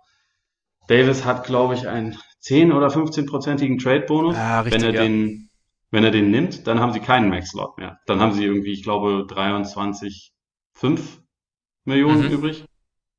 Ohne wären es etwas mehr als 27, was dann halt gerade für einen 25, äh, 25% Max reichen würde. Ja. Also kein 10-Jahres-Veteran könnten sie dann nehmen, ne? Ist das nicht das Ding? Ja. Das, ja. Genau. Also da, da müssten sie, wenn, dann halt noch irgendwie gucken, ob sie vielleicht Wagner oder auch Kuzma doch noch irgendwie abgeben, wenn sie das unbedingt wollen. Meiner Meinung nach ist es vielleicht eher der Move, dass man das Geld, was da ist, aufteilt auf zwei, drei ja. gute Rollenspieler, damit man nicht wie letztes Weg. Jahr halt dann äh, irgendwann wieder auf irgendwie die Resterampe zugreifen muss, die man halt mit irgendwelchen Minimalverträgen ködern kann, die aber letztendlich dann auch keinen keinen riesig großen Mehrwert bieten. Also ich, ich denke, sie werden versuchen, einen weiteren Star zu bekommen. Aber die Gerüchte überschlagen sich ja schon wieder. Ja, aber ich glaube, es ist vielleicht gar nicht unbedingt der beste Weg. Muss man natürlich mal schauen, aber jedenfalls, es, ich halte es auch für ganz gut möglich, dass AD halt auf diesen Trade-Kicker verzichtet und der dann stattdessen seine Gage ist bei Space Jam 2, wenn er da für vier Minuten irgendwie auftritt und dass sich das Geld so wieder reinholt. Also ist natürlich ethisch höchst verwerflich, ja. aber es, wäre, es würde mich jetzt nicht wahnsinnig schockieren, wenn das der Weg ist. Oder wenn ihm, wenn man ihm halt einfach sagt, hier, das Geld holen wir später wieder rein, wenn wir, äh, wenn wir hier noch den dritten Star holen wollen, dann müsstest du da bitte darauf verzichten. Also kein Plan. Es ist ja nicht so, dass er jetzt auf drei oder vier Millionen Dollar mehr angewiesen ist. Kann, kann er denn aktiv drauf, kann er einfach sagen, mache ich nicht, oder ist das dann schon eine Frage des Zeitpunkts? Nee, das liegt, soweit ich weiß, komplett beim, beim Spieler. Okay. Ah ja gut, okay, ja gut, aber dann bist du ja, dann stehen die Chancen ja gar nicht so schlecht, könnte ich mir vorstellen. Also, ja, aber also ich, ich sehe es ähnlich wie du, das ist wahrscheinlich, also jetzt auch mit Blick auf das, was, was ich mir bei den Raptors gedacht habe, dass es wahrscheinlich nicht so sinnlos wäre, zu überlegen, dieses Geld aufzusplitten und halt einfach gute Rollenspieler zu verpflichten. Also zum Beispiel einen Danny Green versuch, versuchen zu holen. Zum Beispiel würde da wunderbar reinpassen. Ja, also weil wir, wenn wir uns halt LeBron und, und Davis anschauen, was natürlich bei den beiden vor allem sinnvoll wäre, wäre Shooting außenrum. Ja. Dann am besten noch äh, ein Shooter, der auch halbwegs verteidigen kann. Und Ist halt die Frage, wie du das kriegst. Also ich meine, wir reden immer wieder drüber, wie, wie, wie beliebt 3D-Spieler in der Liga sind und wenn es dann halt irgendwann die Resterampe wird, wird es natürlich schwierig. Andererseits ein bisschen Playmaking wäre natürlich auch nicht schlecht, beziehungsweise Playmaking plus jemand, der auch Aufbau spielen kann. Dann sind wir natürlich wieder bei äh, Kemba Walker, der und Kyrie. Und Kyrie, genau, die ja momentan wieder hoch im Kurs sind anscheinend. Ja. Ja, Kemba kann ich mir tatsächlich ganz gut vorstellen. Kemba könnte Eigentlich kann ich mir auch Kyrie ganz gut vorstellen, dass einer, einer von den beiden da landet. Irgendwie mhm. schon. Ja, also, und ich meine, offensiv wäre das, wären beide auch unfassbar gute Fits. Absolut. Ja. So, das, das, das würde wahnsinnig gut reinpassen. Da ist halt die Frage, wie du defensiv das auffängst, weil LeBron halt in der Regular Season keine Defense mehr spielt seit Jahren und in den Playoffs vielleicht jetzt auch nicht äh, 44 Minuten lang mit Hochdruck auf beiden Seiten spielen kann. Bei Davis kannst du das vielleicht eher erwarten. Er ist, ist ja noch jung und hat noch nicht wahnsinnig viele Playoff-Minuten absolviert in seinem Leben, aber da brauchst du dann halt schon ein bisschen noch defensive Füllmasse drumherum, ja. würde ich mal sagen. Und das ist halt schon schwieriger, wenn der Point Guard dann eigentlich auch eher eine, also nicht unbedingt einen Mehrwert leistet auf, in der Defense, vielleicht sogar eher so ein bisschen einen negativen Wert. Stimmt. Conley würde gut passen, ne? Conley würde immer und überall ja. gut passen. Ja. Ich bin wirklich gespannt, wo Mike Conley irgendwann mal landet oder, oder er am Ende seine Karriere in Memphis Der wird seine Karriere bei den Grizzlies beenden. Ja. ja, also oh, es ist, ja, wie gesagt, also ich meine, so, so, es gibt ja genügend Spieler, die, die ihnen irgendwie weiterhelfen könnten, die jetzt nicht, nicht den Superstar-Status oder den Star-Status irgendwie tragen, wie jetzt irgendwie zum Beispiel, ja, Kyrie oder, ja gut, Kemba ist nicht der Superstar, aber halt zumindest ein Star. Also können, die, die defensive Geschichte kann ich schon irgendwie nachvollziehen. Wer wäre jetzt irgendwie so jemand, auf den du das Geld so verteilen würdest? Wenn du jetzt halt, Green haben wir ja schon gesagt, Reddick ist auch Free Da hast du auch zwar wieder deine defensiven ja, äh, stimmt, Bedenken, ja. aber offensiv wäre das natürlich ein Traum, ja. wenn sie den kriegen würden. Da ist, glaube ich, auch dann tatsächlich aber die Geldfrage schon da, weil den einige Teams haben wollen werden. Und vielleicht bleibt er auch einfach in Philly, also. Auch absolut möglich. Sie haben ja die Möglichkeiten, ihn äh, zu behalten. Also so, so konkret habe ich das ehrlich gesagt noch gar nicht drüber nachgedacht. Ich meine. Bojan Bogdanovic zum Beispiel? Free Agent? Man kann ihn, auch, also man sollte ihn kontaktieren. Ja. Das ist, ist kein schlechter Fit. Ja. Stimmt. Ariza natürlich. Aber auf jeden Fall. Hat jetzt auch äh, letzte Saison gut abgesahnt, dann kann er jetzt auch ein bisschen weniger nehmen, theoretisch, um da spielen zu dürfen. Ja, aber nee, also konkrete Namen habe ich jetzt ehrlich gesagt noch nicht wahnsinnig hm. viel drüber nachgedacht. Das ist alles so schnell. Es, es geht wahnsinnig schnell. Was mich ein bisschen ärgert, immer noch, ist einfach, dass die Lakers echt in den letzten Jahren eigentlich und auch in den letzten Wochen echt viel Mist gebaut haben und jetzt mit LeBron James und Anthony Davis dastehen. Tja. Irgendwie, irgendwie ärgert es mich. Von wegen, es gibt keine, keine kleinen und keine großen mehr. Ja, und da, die haben ausschließlich aufgrund ihrer Historie diese beiden Spieler. Aber ja, und auch, tats tatsächlich ja. auch aufgrund ihres Standorts. Geht es gar nicht mal so um den Markt, glaube ich, von wegen Bekanntheit, aber halt um den Standort LA einfach als was so außen rum geht und was ja, Lebensqualität und dergleichen. Wetter. Das stimmt schon. Aber so in, in dem Fall, ich ärgere mich eigentlich nicht drüber. Nee? Also am, am Anfang habe ich auch so gedacht, so, ah, okay, aber als ich dann gesehen habe, was alles in diesen Trade mit involviert nein, nein. ist, ich glaube nicht, dass irgendein anderes Team halt sowas hätte bieten können. Ja. Deswegen finde ich es auch okay. Und ich, also ich meine, dass sie so viel bieten konnten, das haben sich die Lakers ja auch in irgendeiner Form erarbeitet. Also da hast du recht, ja. In, indem ja, sie jahrelang die, scheiße waren. Die Leute, die sie jetzt getradet haben, die sind ihnen ja nicht, also ja, die sind ihnen in den Schoß gefallen, weil sie scheiße waren, aber dann, letztendlich musst du das dann halt auch trotzdem durchziehen. Und ja. also ich finde, man, man kann jetzt auch genau wie letztes Jahr, als LeBron hingegangen ist, kann man jetzt, sollte man wahrscheinlich nicht auf die grandiosen Planungen und Verhandlungstaktiken von Rob Pelinka und damals noch Magic Johnson hinweisen, die diese unglaublichen Blockbuster möglich gemacht haben, sondern LeBron kam halt, weil er dahin wollte und Davis kam jetzt im Endeffekt auch dahin, weil er dahin wollte und nicht, nicht weil äh, die Lakers irgendwas grandios gemacht hätten, aber ist halt so. Also ich meine, auf sollen sie, sollen sie mit glücklich werden. Auf jeden Fall. Nur nicht zu glücklich. Titelmäßig meine ich. Nein, Quatsch.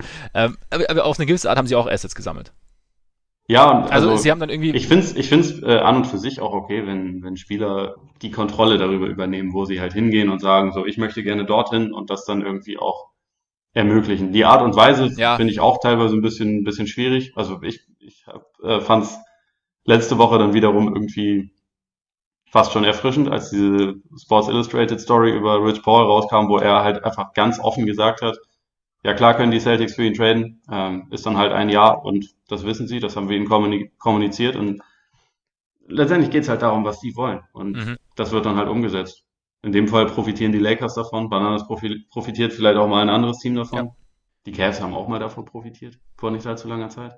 Sie haben auch dann irgendwann einen negativen äh, Nutzen davon gehabt, weil sie J.R. Smith, Tristan Thompson und so alle über Markt, äh, Marktwert bezahlt haben. Ja, ich, ich glaube, in die Richtung entwickelt sich das halt. Nee, aber du hast auf jeden Fall recht, so vom, vom Grundsatz her zu sagen, also ich, ich möchte, als ich als Spieler möchte am liebsten den Lakers spielen und versuche mir das, versuche dann auch, dass das so funktioniert.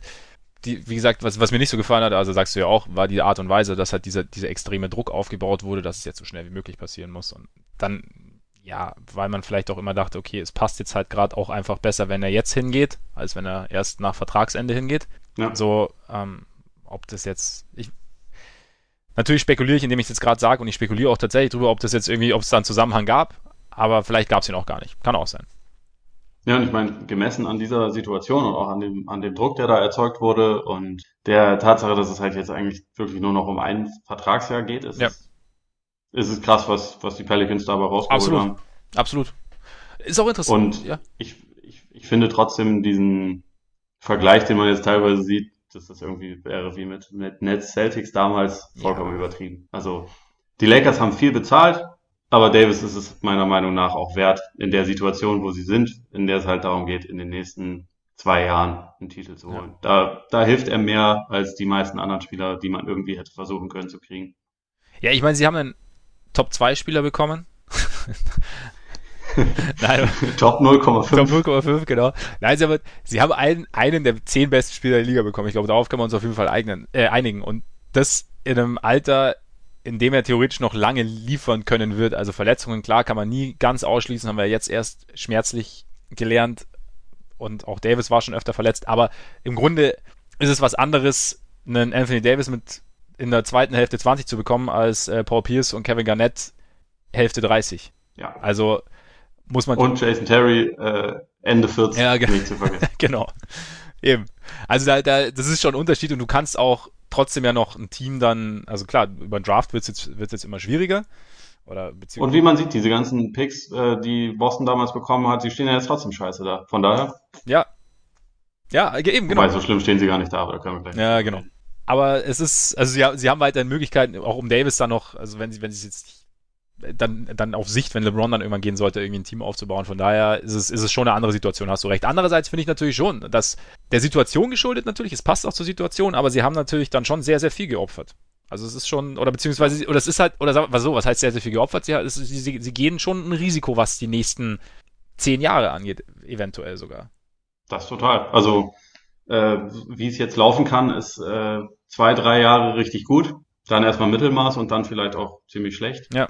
Also, weil man halt einfach diese klassische Quelle, um sich irgendwie selbst so, also so eine Frischzellenkur zu verpassen, immer mal wieder, die ist halt weg. Also, und an, es wird in den nächsten Jahren sehr, sehr viel schwieriger werden, irgendwelche Trades einzufädeln, weil man halt einfach fa fast gar keine Picks dann zur Verfügung hat und man darf halt nicht in aufeinanderfolgenden Jahren seinen, seinen Erstrunden-Pick traden. Ja. Ja, es, es wird dann einfach schwierig, da irgendwie günstig an Qualität ranzukommen. Das, das spielt da dann schon mit rein, aber so der favorisierte Weg der Lakers war ja eigentlich, also traditionell selten über Draft, sondern mehr über Free Agency. Wir holen die großen Stars. Meistens haben sie sie, oder häufig haben sie sie unter Marktwert bekommen. So, wenn man sich im Nachhinein Trades anguckt, verliefen eigentlich meistens sehr, sehr positiv. In dem Fall müssen wir jetzt mal abwarten. Letztendlich, man weiß bisher nicht, wie die Picks dann aussehen werden. Äh, man, man ähm, weiß es nicht, wie es bei Ingram weitergeht, der für mich von den Spielern, die sie jetzt erstmal bekommen haben, schon der zentrale Baustein ist und der zweifellos Potenzial hat, der aber auch seine gesundheitlichen Fragezeichen hat, der auch seine spielerischen Fragezeichen hat. Das, das ist zu früh, um das zu bewerten, aber so in, in der Masse hat New Orleans auf jeden Fall extrem viel bekommen. Und wie gut das dann letztendlich alles wirklich ist, das müssen wir mal abwarten. Aber in der, in der Situation, in der sie waren, war es halt einfach unrealistisch, irgendwie einen sicheren künftigen Superstar plus noch 35 Erstrundenpicks zu bekommen. Also ja. da, da sind sie schon relativ nah dran am Maximum, glaube ich, was jetzt möglich war. Denke ich auch. Also und, und ich meine, eine gewisse Qualität haben diese Lakers-Spieler und wir haben ja auch schon jetzt ein paar Mal gesehen, dass auch ein Tapetenwechsel irgendwie ganz gut tun kann und dass auch nicht jeder junge Spieler mit der Art und Weise, wie es rund um die Lakers zugeht, also einfach automatisch, weil es die Lakers sind, oder da, dass er da nicht irgendwie floriert sozusagen. Also Russell hat einen Sprung gemacht, Randall hat auch nochmal äh, einen Sprung gemacht, hat jetzt übrigens ja seine Option verstreichen lassen, ne? Seine Logischerweise. Genau. Und von daher, wer weiß, was jetzt aus, aus Bau, der natürlich Verletzungsprobleme hatte, aber auch aus, aus Ingram jetzt in, in New Orleans wird in der neuen Situation. Und ich, ich kann mir vorstellen, dass beide richtig gut in das System von Alvin Gentry passen, weil das halt sehr auf, also vor allem Ball, ja. weil das halt sehr auf, auf schnelle Bewegung, ähm, schnelles Ballmovement und so basiert. Ich kann mir auch gut vorstellen, dass er gut neben Holiday passt. Die beiden ja. zusammen sind halt also potenziell ein richtig ekelhafter Backcourt, ja. also in der, in der Defense. Da, da ist schon relativ viel möglich und also wenn man sich dann halt mal mal anschaut, irgendwie was sie dann haben, da ist jetzt schon dann Lonzo, Lonzo Drew, Ingram, Zion plus irgendwie Center X mhm. oder man man wird vollkommen crazy und packt Zion auf die 5 und nimmt er dann noch, aber das ist halt schon mal ein super Fundament. Ja. Den Nummer 4 Pick, den sie jetzt bekommen haben, den, da scheint ja die Chance recht groß zu sein, dass sie den auch wieder traden. Mhm, okay. Weil sie da wohl einfach nicht die allergrößten Fans sind von den Spielern, die da noch so sind. Und es gibt einige Teams, die signalisiert haben, dass sie gerne hochtraden wollen. Das heißt, da kann in den nächsten paar Tagen auch noch ganz gut was passieren. Und dann, das ist keine schlechte Ausgangssituation. Mhm. Und ich meine, letztendlich ist auch lustig, weil über anderthalb Jahre sich viele Leute immer über die Spieler der Lakers lustig gemacht haben, so im Sinne von, die haben gar keinen Trade-Wert. Äh, und jetzt sind, sind sie dann natürlich die Heilsbringer. So, ich, ich sage das sehr offen und habe das auch immer gesagt, dass ich jetzt weder von, von Lonzo noch von Ingram der allergrößte Fan bin, aber ich, ich glaube auch, dass dieser Faktor Szenenwechsel beiden gut tun kann. Mhm. Und dann und dann schauen wir einfach mal. Also ich meine, beide sind ja auch noch so jung, dass es da noch keine, keine finale Bewertung gibt. Ja, eben, es war. Und mit diesen, hm? mit diesen Picks und diesen komischen Protections hat man sich halt einfach brutal gut abgesichert. Ja. Also das ist irgendwie so das, das Positivste an diesem Trade, meiner Meinung nach. Nee, finde ich auch. Man hat da irgendwie so ein ganz gutes, eine ganz gut, ich finde eine ganz gute Balance gefunden aus, aus Spielern, die, wie du sagst, jetzt nicht, nicht im obersten Regal oder zweitobersten Regal angesiedelt sind, die aber ein gewisses Potenzial mitbringen, auch Schwächen bis jetzt, aber wo auch noch irgendwie äh, Entwicklungsmöglichkeiten bestehen und dann eben halt eine, eine ziemlichen Armada an Picks, die dich dann eben, wie du sagst, absichert, falls es mit den Spielern nicht funktionieren sollte. Trotzdem, ich, ich, es könnte irgendwie, es, also die, die, ich finde, die Pelicans könnten schon ein interessantes League Pass Team werden. Die wär, also, also ich meine, wegen Zion wären sie es für mich Zion sowieso, sowieso gewesen und jetzt sind sie es aber noch viel Aber jetzt mehr. genau, also weil auch, glaube ich, ein Lonzo mit Zion, das könnte ganz cool sein. Kann ich mir auch vorstellen. Und ähm, dann halt irgendwie noch Ingram drin und, und, und Holiday, der da irgendwie vielleicht auch so ein bisschen als giftiger Veteran sozusagen so ein bisschen, ein bisschen anleiten kann. Also ich glaube, es, es, ja, es Was da jetzt halt noch unbedingt rein muss, ist Shooting. Ja. Die sollen mal versuchen, Brook Lopez zu bekommen. Stimmt. Ja. Das wäre irgendwie so eine, eine, Kombination, die ich ziemlich interessant ja. fände. Sie könnten auch, wenn sie, äh, wenn sie mir das Herz brechen wollen, können sie auch versuchen, sich um Herr Horford zu bemühen. Oh ja. Der passt jetzt vom Alter her natürlich nicht so gut. Ja, also stimmt. Vom, vom Spielertyp her irgendwie jemand, der da noch so ein bisschen, bisschen Shooting liefert, dann das ist, das ist dann auf jeden Fall schon ein relativ interessantes Team, was da entsteht. Ja. Und bei den, bei den Picks kann man noch dazu erwähnen, es wird halt in den nächsten fünf, sechs Jahren irgendwann auch einen Jahrgang geben, in dem Highschooler wieder mit drin sind, Stimmt. plus College-Spielern und da ist so ein Pick dann im Zweifelsfall sogar noch wertvoller. Ja. Also da hat man jetzt einfach sich, sich ganz gut für die, für die Zukunft aufgestellt in einer Situation, die bis vor bis vor der Lottery eigentlich noch ziemlich katastrophal war. Die ist halt viel, viel besser geworden. Also, Sie haben es ja schon gesagt, Sie haben jetzt irgendwie ein interessantes, junges Team und damit auch, was das Interesse angeht, also auch der Zuschauer in New Orleans, ähm, sich eigentlich schon sehr, sehr gut aufgestellt für die Post-Davis-Ära. Also, du gibst einen Superstar ab, was normalerweise ja eigentlich heißt, okay, wir, keine Sau will uns mehr sehen. Aber das war schon mit ihm so. Dass sie keine Sau sehen wollte. Das stimmt. Ja, also die hatten ja massive Probleme. Ja, ja, ja, ja, auf jeden Fall, auf jeden Fall. Aber es wäre wär jetzt theoretisch noch desolater geworden. Und vielleicht ist es jetzt, hast du jetzt sogar, vielleicht sogar eher noch das, das, das Gegenteil, dass es. Ich glaube, das wird besser werden, ja. weil Davis, äh, so gut der als Spieler ist, keiner ist, ja, von dem man jetzt irgendwie so ein richtig intensiver Fan äh, ist, glaube ich. Einfach weil er nicht, nicht viel von sich preisgibt und nicht, also keine, wie soll man das ausdrücken, nach außen hin keine wahnsinnig interessante Erscheinung äh, oder keine, äh, man, man kennt, man weiß wenig über ihn mhm. und man hat auch nicht das Gefühl, dass sich das irgendwie ändern wird. Und Zion ist halt jemand, der schon bevor er in die Liga kommt, irgendwie unfassbar viel Hype und unfassbar, unfassbar viele Fans auch hat. Mhm. Ich glaube einfach, dass da das, das grundsätzliche Interesse noch ein bisschen größer sein kann. Ja. Ja, bin ich auch gespannt. Und dann halt auf Davis neben, neben LeBron natürlich. Das ist schon potenziell auch relativ fies, ja. muss man dazu sagen. Also da, da freue ich mich schon auch drauf, das zu sehen. Wobei Davis wahrscheinlich noch ein bisschen mehr Richtung Dreierlinie gehen muss, wobei er, glaube ich, letztes Jahr 38% getroffen hat, von daher. Ja, ich bin mal gespannt, ob sie mit den beiden auf 4 und 5 planen. Mhm. Fände ich eigentlich ganz cool. Also, dass, dass äh, beide dann auch durchaus zum Korb dürfen. Und äh, ich meine, Davis ist ja jetzt eh kein, kein Low-Post-Center, da ist er auch nicht, nicht, nicht wahnsinnig versiert. Ja. Vielleicht wird er da noch ein bisschen besser in der Hinsicht. Unter Anleitung von LeBron, der darin ja sehr, sehr gut ist. Stimmt. Aber ich glaube, die können sich da den, die beiden können sich an sich vielleicht, glaube ich, schon ganz gut ergänzen. Es geht einfach nur wirklich darum, dass sie dringend noch Shooting so drumherum brauchen. Mhm. Ja, auf jeden Fall. Zum Beispiel von Moos Wagner. Tatsächlich, vielleicht versuchen sie es. Also wäre jetzt durchaus logisch auch irgendwie. Ich meine, wenn du es schon hast und dann ein gewisses Potenzial hast und dann auch mit Davis jemanden hast, der defensiv ja aushelfen kann, das haben wir ja auch schon irgendwie oft gehabt als, als Thema, wenn er dann irgendwie auf der 5 da so ein bisschen den, den Helikopter macht, rund um die Zone, dann kann es schon irgendwie auch ganz gut funktionieren. Oder beziehungsweise ist es zumindest ein Versuch wert, also aus, aus meiner Sicht jetzt. Hätte ich auch gesagt, aber ich, ich kann es bei den Lakers nicht beurteilen, ob ja, Wagner in zwei Wochen noch bei den Lakers Das stimmt, das stimmt. Da sollte man sich nicht drauf verlassen. Immer so viel in der Schwebe. Ich glaube, das weiß er auch selbst. Also so. Ja, gefühlt in, in allem, was man auch so in der Doku bei The Zone, die aktuell dort zu sehen ist, wo sie ihn ja ein ganzes Jahr mhm. über begleitet haben, so, der wirkt da schon auch wie jemand, der, glaube ich, seine eigene Lage ganz gut, ganz gut einschätzen kann und der wahrscheinlich auch weiß, dass man bei den Lakers jetzt nicht unbedingt damit rechnen kann, dass er da irgendwie die, seine restliche Karriere aufbringt. Ja, und dass sie gerade extrem daran interessiert sind, junge Spieler zu entwickeln.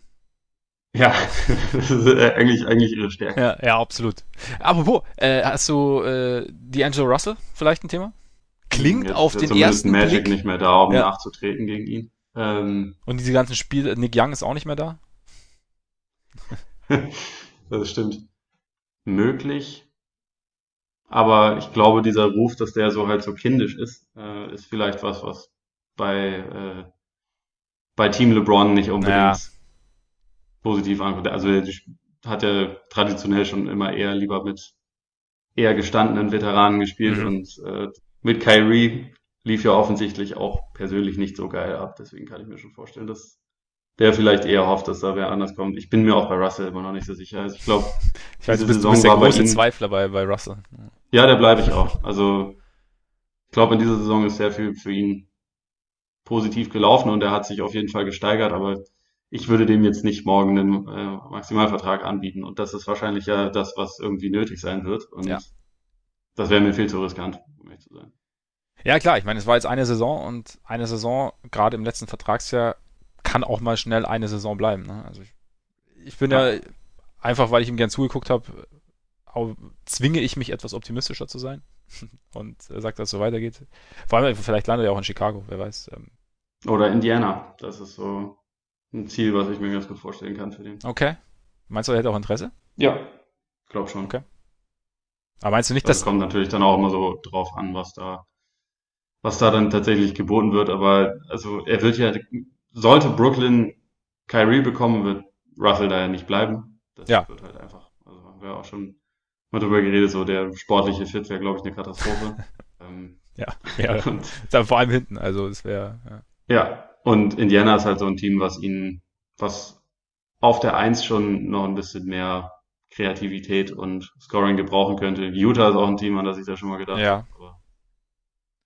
Ja, Utah ist, ist für mich sportlich, also Utah würde mich für, für mich sportlich sogar sehr, sehr gut passen.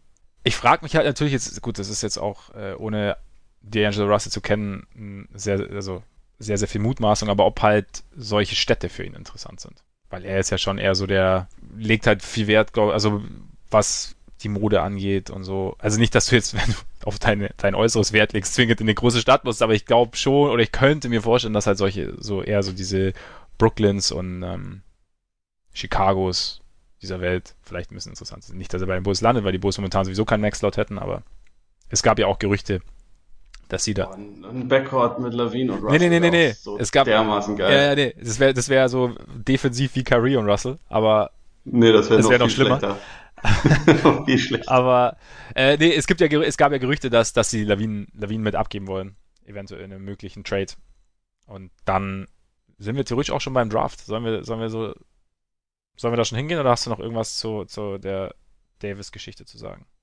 Ja, ich würde eigentlich nur noch erwähnen, dass äh, ich eigentlich ganz froh bin, dass das jetzt schon über die Bühne gegangen ist. Ja. Äh, auch wenn, auch wenn es mich äh, Samstagnacht, als ich doch etwas angeheitert aus einer Kneipe hier um die Ecke gestolpert bin, in der wir vorher gedartet hatten wie die Weltmeister, ähm, mich doch etwas davon hab schockieren lassen, muss ich sagen. Äh, eigentlich finde ich es ganz gut, dass es jetzt auch schon vor dem Draft ist, weil da gibt es irgendwie immer genug hirnlose Spekulationen. Mhm. Das ist gut, wenn irgendwie was schon tatsächlich mal passiert. Und äh, da ich relativ früh im Juli mich sowieso Richtung Urlaub verabschiede, bin ich froh, wenn alles, was passiert, vorher passiert. Ja, das ist, das ist ein guter Punkt. Also ja, es ist auch so, dass dieses riesen, dieses riesen Damoklesschwert mal über dem Draft weg ist. Also, wird, ja. also ich könnte mir schon vorstellen, dass da noch, noch andere Dinge passieren werden. Also können wir jetzt genau, machen wir jetzt einfach direkt weiter. Draft ist ja dann Nacht von Donnerstag auf Freitag und es gibt diverse Gerüchte und es könnte schon sein, dass da noch der ein oder andere größere Trade irgendwie irgendwie stattfindet. Also, dass vielleicht Teams zum Beispiel wie die Bulls, die ja irgendwie gerne einen Point Guard hätten, dass die versuchen werden, hoch zu traden, vielleicht auch New Orleans nochmal ein Angebot machen werden. Ich weiß nicht, ob sie dann Levine direkt abgeben würden oder ob New Orleans Levine will oder ob es auch wirklich sinnvoll ist, Levine abzugeben. Wie gesagt, ich könnte mir Levine auch angesichts seines Vertrags nochmal anschauen. Einfach weil er sich vor der letzten Saison deutlich gesteigert hat, ja, Basketball-IQ ist immer noch ein Problem, Defense ist immer noch ein Problem, aber vielleicht passiert da noch irgendwas, keine Ahnung. Gibt es sonst irgendwelche Moves, auf die du gespannt bist? Ähm, rund um den Draft also, jetzt?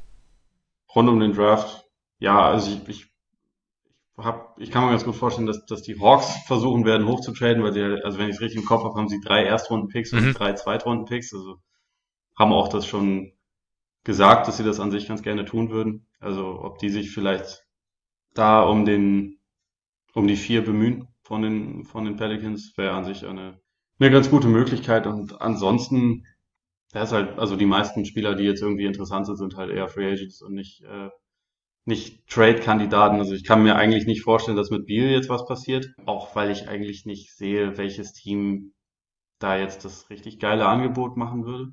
Nummer 7 Pick und Levine findest du nicht geil? Finde ich nicht geil, nein. Nicht mal ein bisschen. Hätte ja sein können. Das ist, äh, aber, aber guter Versuch. Ja, ne? Bei Chris Paul, der jetzt, äh, wo jetzt angeblich nicht mehr nur die Rockets ihn nicht mehr haben wollen, sondern der auch raus will. Äh, ja, stimmt, ja. Haben wir neulich schon mal auch ein bisschen am Rande drüber geredet, dass ich jetzt auch, da waren eigentlich die Lakers das Team, dass ich vielleicht in der, in der verzweifelten Verfassung gesehen hätte, da einen Trade für ihn zu machen. Das fällt jetzt raus, deswegen weiß ich nicht, wie es mit, mit Paul weitergehen wird. Mhm. Also ob sich da ein Abnehmer finden lässt, an sich glaube ich, für so bei den, bei den Rockets kann immer, kann natürlich immer was passieren, aber ich, ich, ich wüsste es jetzt gerade nicht. Ja, und ansonsten, ich meine, aus, äh, aus Fanperspektive bin ich äh, eigentlich relativ froh, dass die Celtics jetzt erstmal aus dem Ding raus sind. Auch da wird aber natürlich die Situation sich dann in den nächsten Wochen wieder gravierend verändern. Also wahrscheinlich ist ja die, die Chance, dass Kyrie geht, von vorher so 90 Prozent auf 99 Prozent gestiegen. Also ich, ich rechne jetzt äh, jedenfalls eigentlich fest damit und finde es aber auch in Ordnung. Ja. Wie, find, wie bist du generell so, also wir haben jetzt über die Celtics noch gar nicht so geredet, weil für die hat ja dieser Davis-Trade auch gewisse Implikationen, also es hat jetzt halt nicht funktioniert. Sie haben jetzt immer noch ihre Assets, sind aber jetzt gerade an einem Punkt, an dem es irgendwie gerade mal nicht so richtig weiterzugehen scheint. Also sie haben einen Teil der Assets verwendet für Kyrie, das hat nicht funktioniert. Sie haben irgendwie sind in die ähm, Paul George Geschichte nicht eingestiegen, sind in die Kawhi-Geschichte nicht eingestiegen. Bei Davis jetzt aus, vorher haben wir auch schon gesagt, verständlichen Gründen auch nicht komplett mitgegangen. Wie, wie, wie, wie schätzt du oder wie siehst du die Situation der Celtics jetzt? Oder wie, bist du, bist du irgendwie enttäuscht oder denkst du dir, oh, gut, dass es ist, wie es ist? Oder? Ist so ein bisschen gemischt. Also irgendwie, also das, das, der einzige Move, den sie gemacht oder beziehungsweise den sie nicht gemacht haben, wo ich jetzt im Nachhinein sagen könnte, da kann man ihnen einen Vorwurf machen, äh, ist halt mit Kawhi, aber es war damals auch absolut verständlich, weil halt man, man wusste nicht, wie gut Kawhi sein würde und dieses Angebot, wie die Raptors es damals gemacht haben, war schon, also für die war es eigentlich eine Lage ohne, ohne Risiko, weil man hatte das Idealszenario, was das ist, was jetzt eingetreten ist, plus vielleicht bleibt er auch. Und wenn nicht, dann wäre es aber trotzdem, man, man wäre dann halt aus diesem Mega-Vertrag von DeRozan rausgekommen, äh, rausgekommen. Man hätte sich halt diese Flexibilität, ähm, dadurch haben sie den ja bekommen. Also das war ja so ein bisschen wie eine Get Out of Jail Free Card, was sich irgendwie falsch anhört, weil DeRozan ja kein schlechter Spieler ist, aber ich glaube nicht, dass sie halt dieses Team so zusammenhalten wollten und deswegen war das eine ziemlich einmalige Chance und genau so eine Situation hatten die Celtics halt nicht. Ich glaube, sie haben dann vor dieser Saison ihr eigenes Talent, ihr eigenes Potenzial überbewertet, was übrigens alle anderen Menschen auch getan haben, die sich mit der NBA befassen. Ja. Also deswegen, ich meine, im Idealfall hätten sie es besser gewusst als alle anderen, aber ich glaube, ja, es ist, ist einfach eine Situation oder eine Saison gewesen, die aus, aus vielerlei Gründen schwierig war. Also sei es mit den, mit der Verletzung von Hayward, sei es mit persönlichen Zwistigkeiten oder damit, dass Leute eine kleinere Rolle nicht akzeptieren wollten.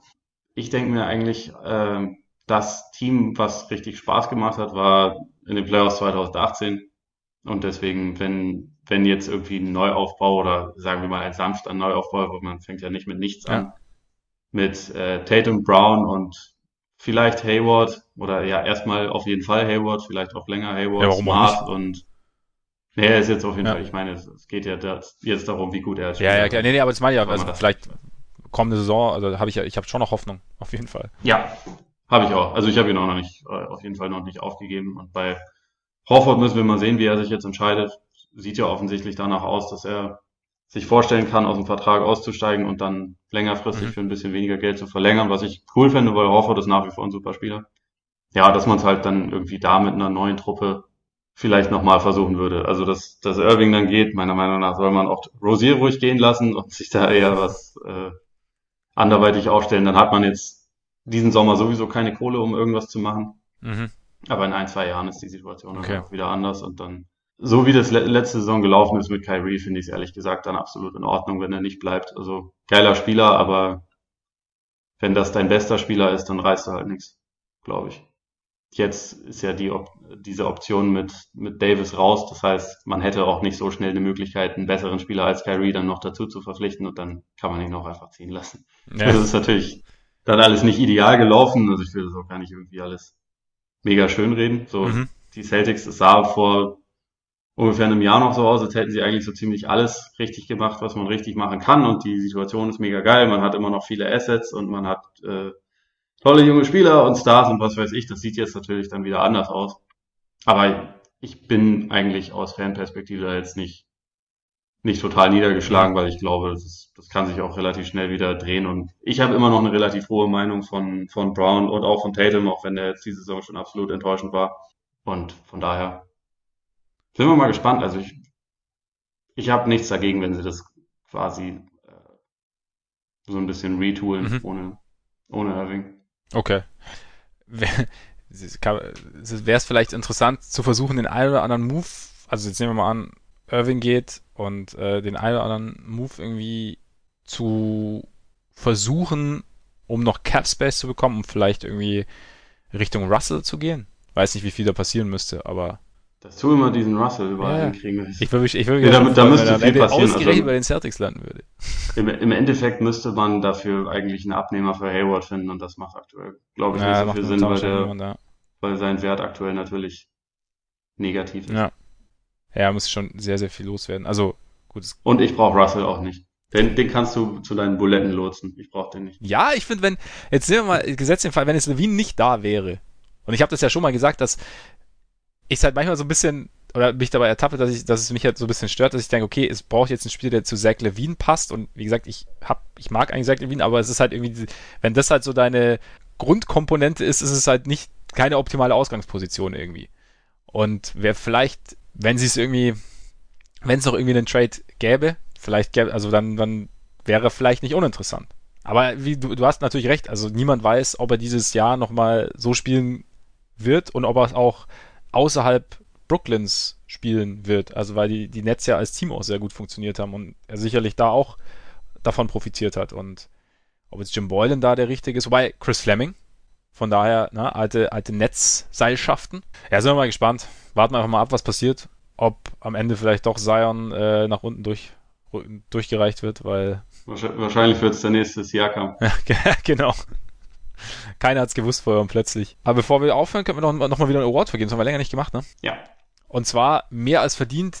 Diese Woche vergeben wir den JJ Barea Award für äh, kleine Point Guards, die in den Playoffs und vor allem Finals äh, ganz groß ausspielen. Also JJ Barea hat ja äh, am Riesenanteil am Titel der Mavs 2011, hat da ähm, erstmal Andrew Bynum zur Verzweiflung getrieben, der ihn dann niederstreckte, hat, äh, hat danach äh, in den Finals vor allem auch noch äh, die Heat zur Verzweiflung getrieben und jetzt LeBron wollte nicht gegen ihn aufposten. LeBron wollte nicht gegen ihn aufposten. Gegen diesen, gegen diesen äh, 1,20 Meter großen Kraftprotz. Genau, der auch immer seine Akkreditierung dabei haben musste, wenn er in die Halle lief, weil man ihn nicht erkannt hat als NBA-Spieler. Ja. Ja, und jetzt hatten wir wieder einen kleinen Point Guard, der ziemlich groß aufgespielt hat. Wir haben ihn ja schon eigentlich, eigentlich zu Genüge gelobt, aber eigentlich auch irgendwie nicht zu Genüge. Fred Van Vliet, Hubie Browns MVP der Finals. Und er hat halt krass abgeliefert, ne? Also, du hast ja schon gesagt, im allerletzten Spiel der Warriors in Oracle hat er mehr Punkte gemacht als Curry, hat dazu noch Curry verteidigt, ähm, hat das Spiel auch diktiert, mit, finde ich, am Ende. Also ja. jetzt nicht als einziger, hat wichtige Dreier getroffen, hat das irgendwie, er ist irgendwie vorangegangen und guter Ich glaube, Gasol hat über ihn gesagt, er hat große Wassermelonen. so, dafür, dafür hat er sich noch relativ gut bewegt, natürlich. Ja, das, ist, das ist richtig. Aber er hat, das, das stimmt schon. Also er hat sich, der Moment hat ihn auf jeden Fall nicht sehr aus dem Konzept gebracht. Nee, im Gegenteil. Und so die, die, ähm, die Defense, die er gegen Curry ja. gespielt hat, war über die ganze Serie halt auch einfach wirklich ziemlich, ziemlich überragend. Also, hab vorhin die Statistik gesehen. Mhm. Also insgesamt hat er Curry bei 198 Possessions war er über sechs Spiele der primäre Verteidiger und Curry hat halt gegen ihn 14 von 42, also 33,3 Prozent aus dem Feld getroffen ja. und 7 von 25 von der Dreierlinie, also 28 Prozent. Und natürlich ist das dann nie das Werk von nur einem Spieler, aber er hat auf jeden Fall dann sehr, sehr, sehr guten Job gemacht. Und Zu deswegen, ich glaube auch, dass das ein, ein äh, Grund war, warum Jubi ihn dann äh, abgefeiert hat. Abgesehen davon, dass Jubi vielleicht auch nur Spiel 6 gesehen hat und da war, da war, äh, war der MVP. Fleet dann vielleicht der MVP. Ja. Nee, also das, das stimmt. Also die Defense war, war schon ziemlich beeindruckend. Zumal ja Curry jetzt über die Finals äh, aus dem Feld 49,2% getroffen hat, 34% von draußen und ähm, gut, Freiwürfe 94,7. Also er hat ihn da schon deutlich gedrückt in seinen Quoten und wenn man auch noch dazu bedenkt, dass Curry halt auch den einen oder anderen äh, Fullcourt-Shot am Ende der, der jeweiligen Viertel- oder Halbzeiten irgendwie losgelassen hat, was ja seine eigentliche Quote schon mal drückt, aber halt nie direkt verteidigt von Van Vliet. Ja. Also von daher hat er, wir haben es jetzt, wurde ja oft thematisiert, wie gut das macht, aber das nochmal in Zahlen zu sehen, finde ich nochmal beeindruckender. Und da hat er sogar JJ Barea auch noch was, rau, äh, noch was voraus, ne? Ein bisschen, ja. Daher, also, Wobei ich meine, JJ Barea im Post gegen ja, LeBron gut, okay, hatte damals, glaube ich, hat nichts äh, erlaubt. Ja, da ging gar nichts. Das, das stimmt. Aber damals war LeBron ja auch im Post noch nicht ganz so, hat er sich noch nicht ganz so wohl gefühlt wie heute, ne? Ja trotzdem, also der, der große Einfluss des kleinen Mannes hat uns da doch an JJ Barea erinnert und deswegen der JJ Barea Award an Fred Van Vliet. Und jetzt finden wir es irgendwie schade, dass die Saison vorbei ist. Andererseits habe ich echt festgestellt, ich war echt so ein bisschen müde. Auch, also es klingt jetzt ein bisschen blöd, ne? weil ähm, die Spieler wahrscheinlich noch etwas fertig waren, aber es ist, die Saison ist. das ist was dran. Nur ein bisschen, da war nur ein bisschen äh, mehr beansprucht als ich. Nein, aber irgendwie, ja, es ist so ein bisschen die, die, das Feuer hat mir dann irgendwie am Ende gefehlt. Ja, also ich muss sagen, ich war, nachdem sich dann Clay auch noch verletzt ja. hat, war ich dann relativ froh, dass es in sechs Spielen über die Bühne ging und nicht noch ein siebtes anstand. Und dabei gucke ich eigentlich, also gerade in den Finals gucke ich eigentlich immer gerne so viel wie möglich, weil ich es einfach geil finde, Basketball so auf dem Absolut. höchsten Level, auf der höchsten Intensität zu sehen. Es macht einfach an sich großen Spaß, aber bei dieser Serie wurde es dann irgendwann einfach, irgendwann einfach finster. Mhm. Und weiß ich nicht, dann dachte ich mir auch, okay, das, diese, diese Anspannung, irgendwann, irgendwann wird es einfach zu viel und dann muss man das, dann, dann reicht es auch irgendwann mal. Ja, genau, genau. Und zwar auch, ist, ist, ist es auch, glaube ich, vielleicht auch in den Playoffs oder in den Finals dann irgendwie auch so viel Negatives passiert, irgendwie, dass man jetzt, ja, ja vielleicht dann irgendwie so, dass, dass es irgendwie jetzt ganz, ganz nett ist, dass man eine Pause ist, wobei ich auch schon gestehen muss, ich freue mich schon auch wieder auf die nächste Saison. Ja, also, total. Also es gibt ja jetzt auch schon wieder so zig Storylines. Ich freue mich auch auf die Free Agency, um ehrlich zu sein, weil da halt auch wieder einiges passieren wird. Und also mir geht zwar die Hysterie, also ziemlich auf die Nerven, aber äh, auch da werden halt wieder irgendwie so ein paar Sachen passieren und entstehen, die dann bei mir wiederum die Vorfreude auf die nächste Saison auch eher wieder steigern. Also auf jeden das, Fall. Das gehört halt immer dazu, auch wenn ich, also auch wenn ich Das habe ich mir schon vorgenommen, dass sobald es in Urlaub geht, schmeiße ich halt mal Twitter von meinem Handy runter und nutze es dann auch nicht mehr für eine Weile, weil man muss dann auch mal so ein kleines bisschen Abstand geben. Ja, das stimmt. Vor allem von, von Twitter, finde ich, teilweise, weil es, ist dann doch, es, es driftet dann doch zu oft ins, ins Negative ab, finde ich. Aber nee, stimmt, Free Agency, ich, ich, ich, ich sehe eher mit gemischten Gefühlen entgegen. Ich bin dann aber sehr gespannt, was da am Ende rauskommt. Und, äh, Wenn die Bulls dann Julius Randle einen Maximalvertrag geben, dann bist du auch wieder happy. Ich schweige dazu. Dieser Blick. ich, ich, möchte das nicht kommentieren. Das Problem ist, ich erwarte halt vor den Bulls auch. Also, dann ist auch gut. Ich erwarte nichts, also kann ich auch nicht enttäuscht sein am Ende. Das ist die richtige Einstellung fürs Leben. nur, nein, im, Le im, Leben nicht, nur bei den Bulls.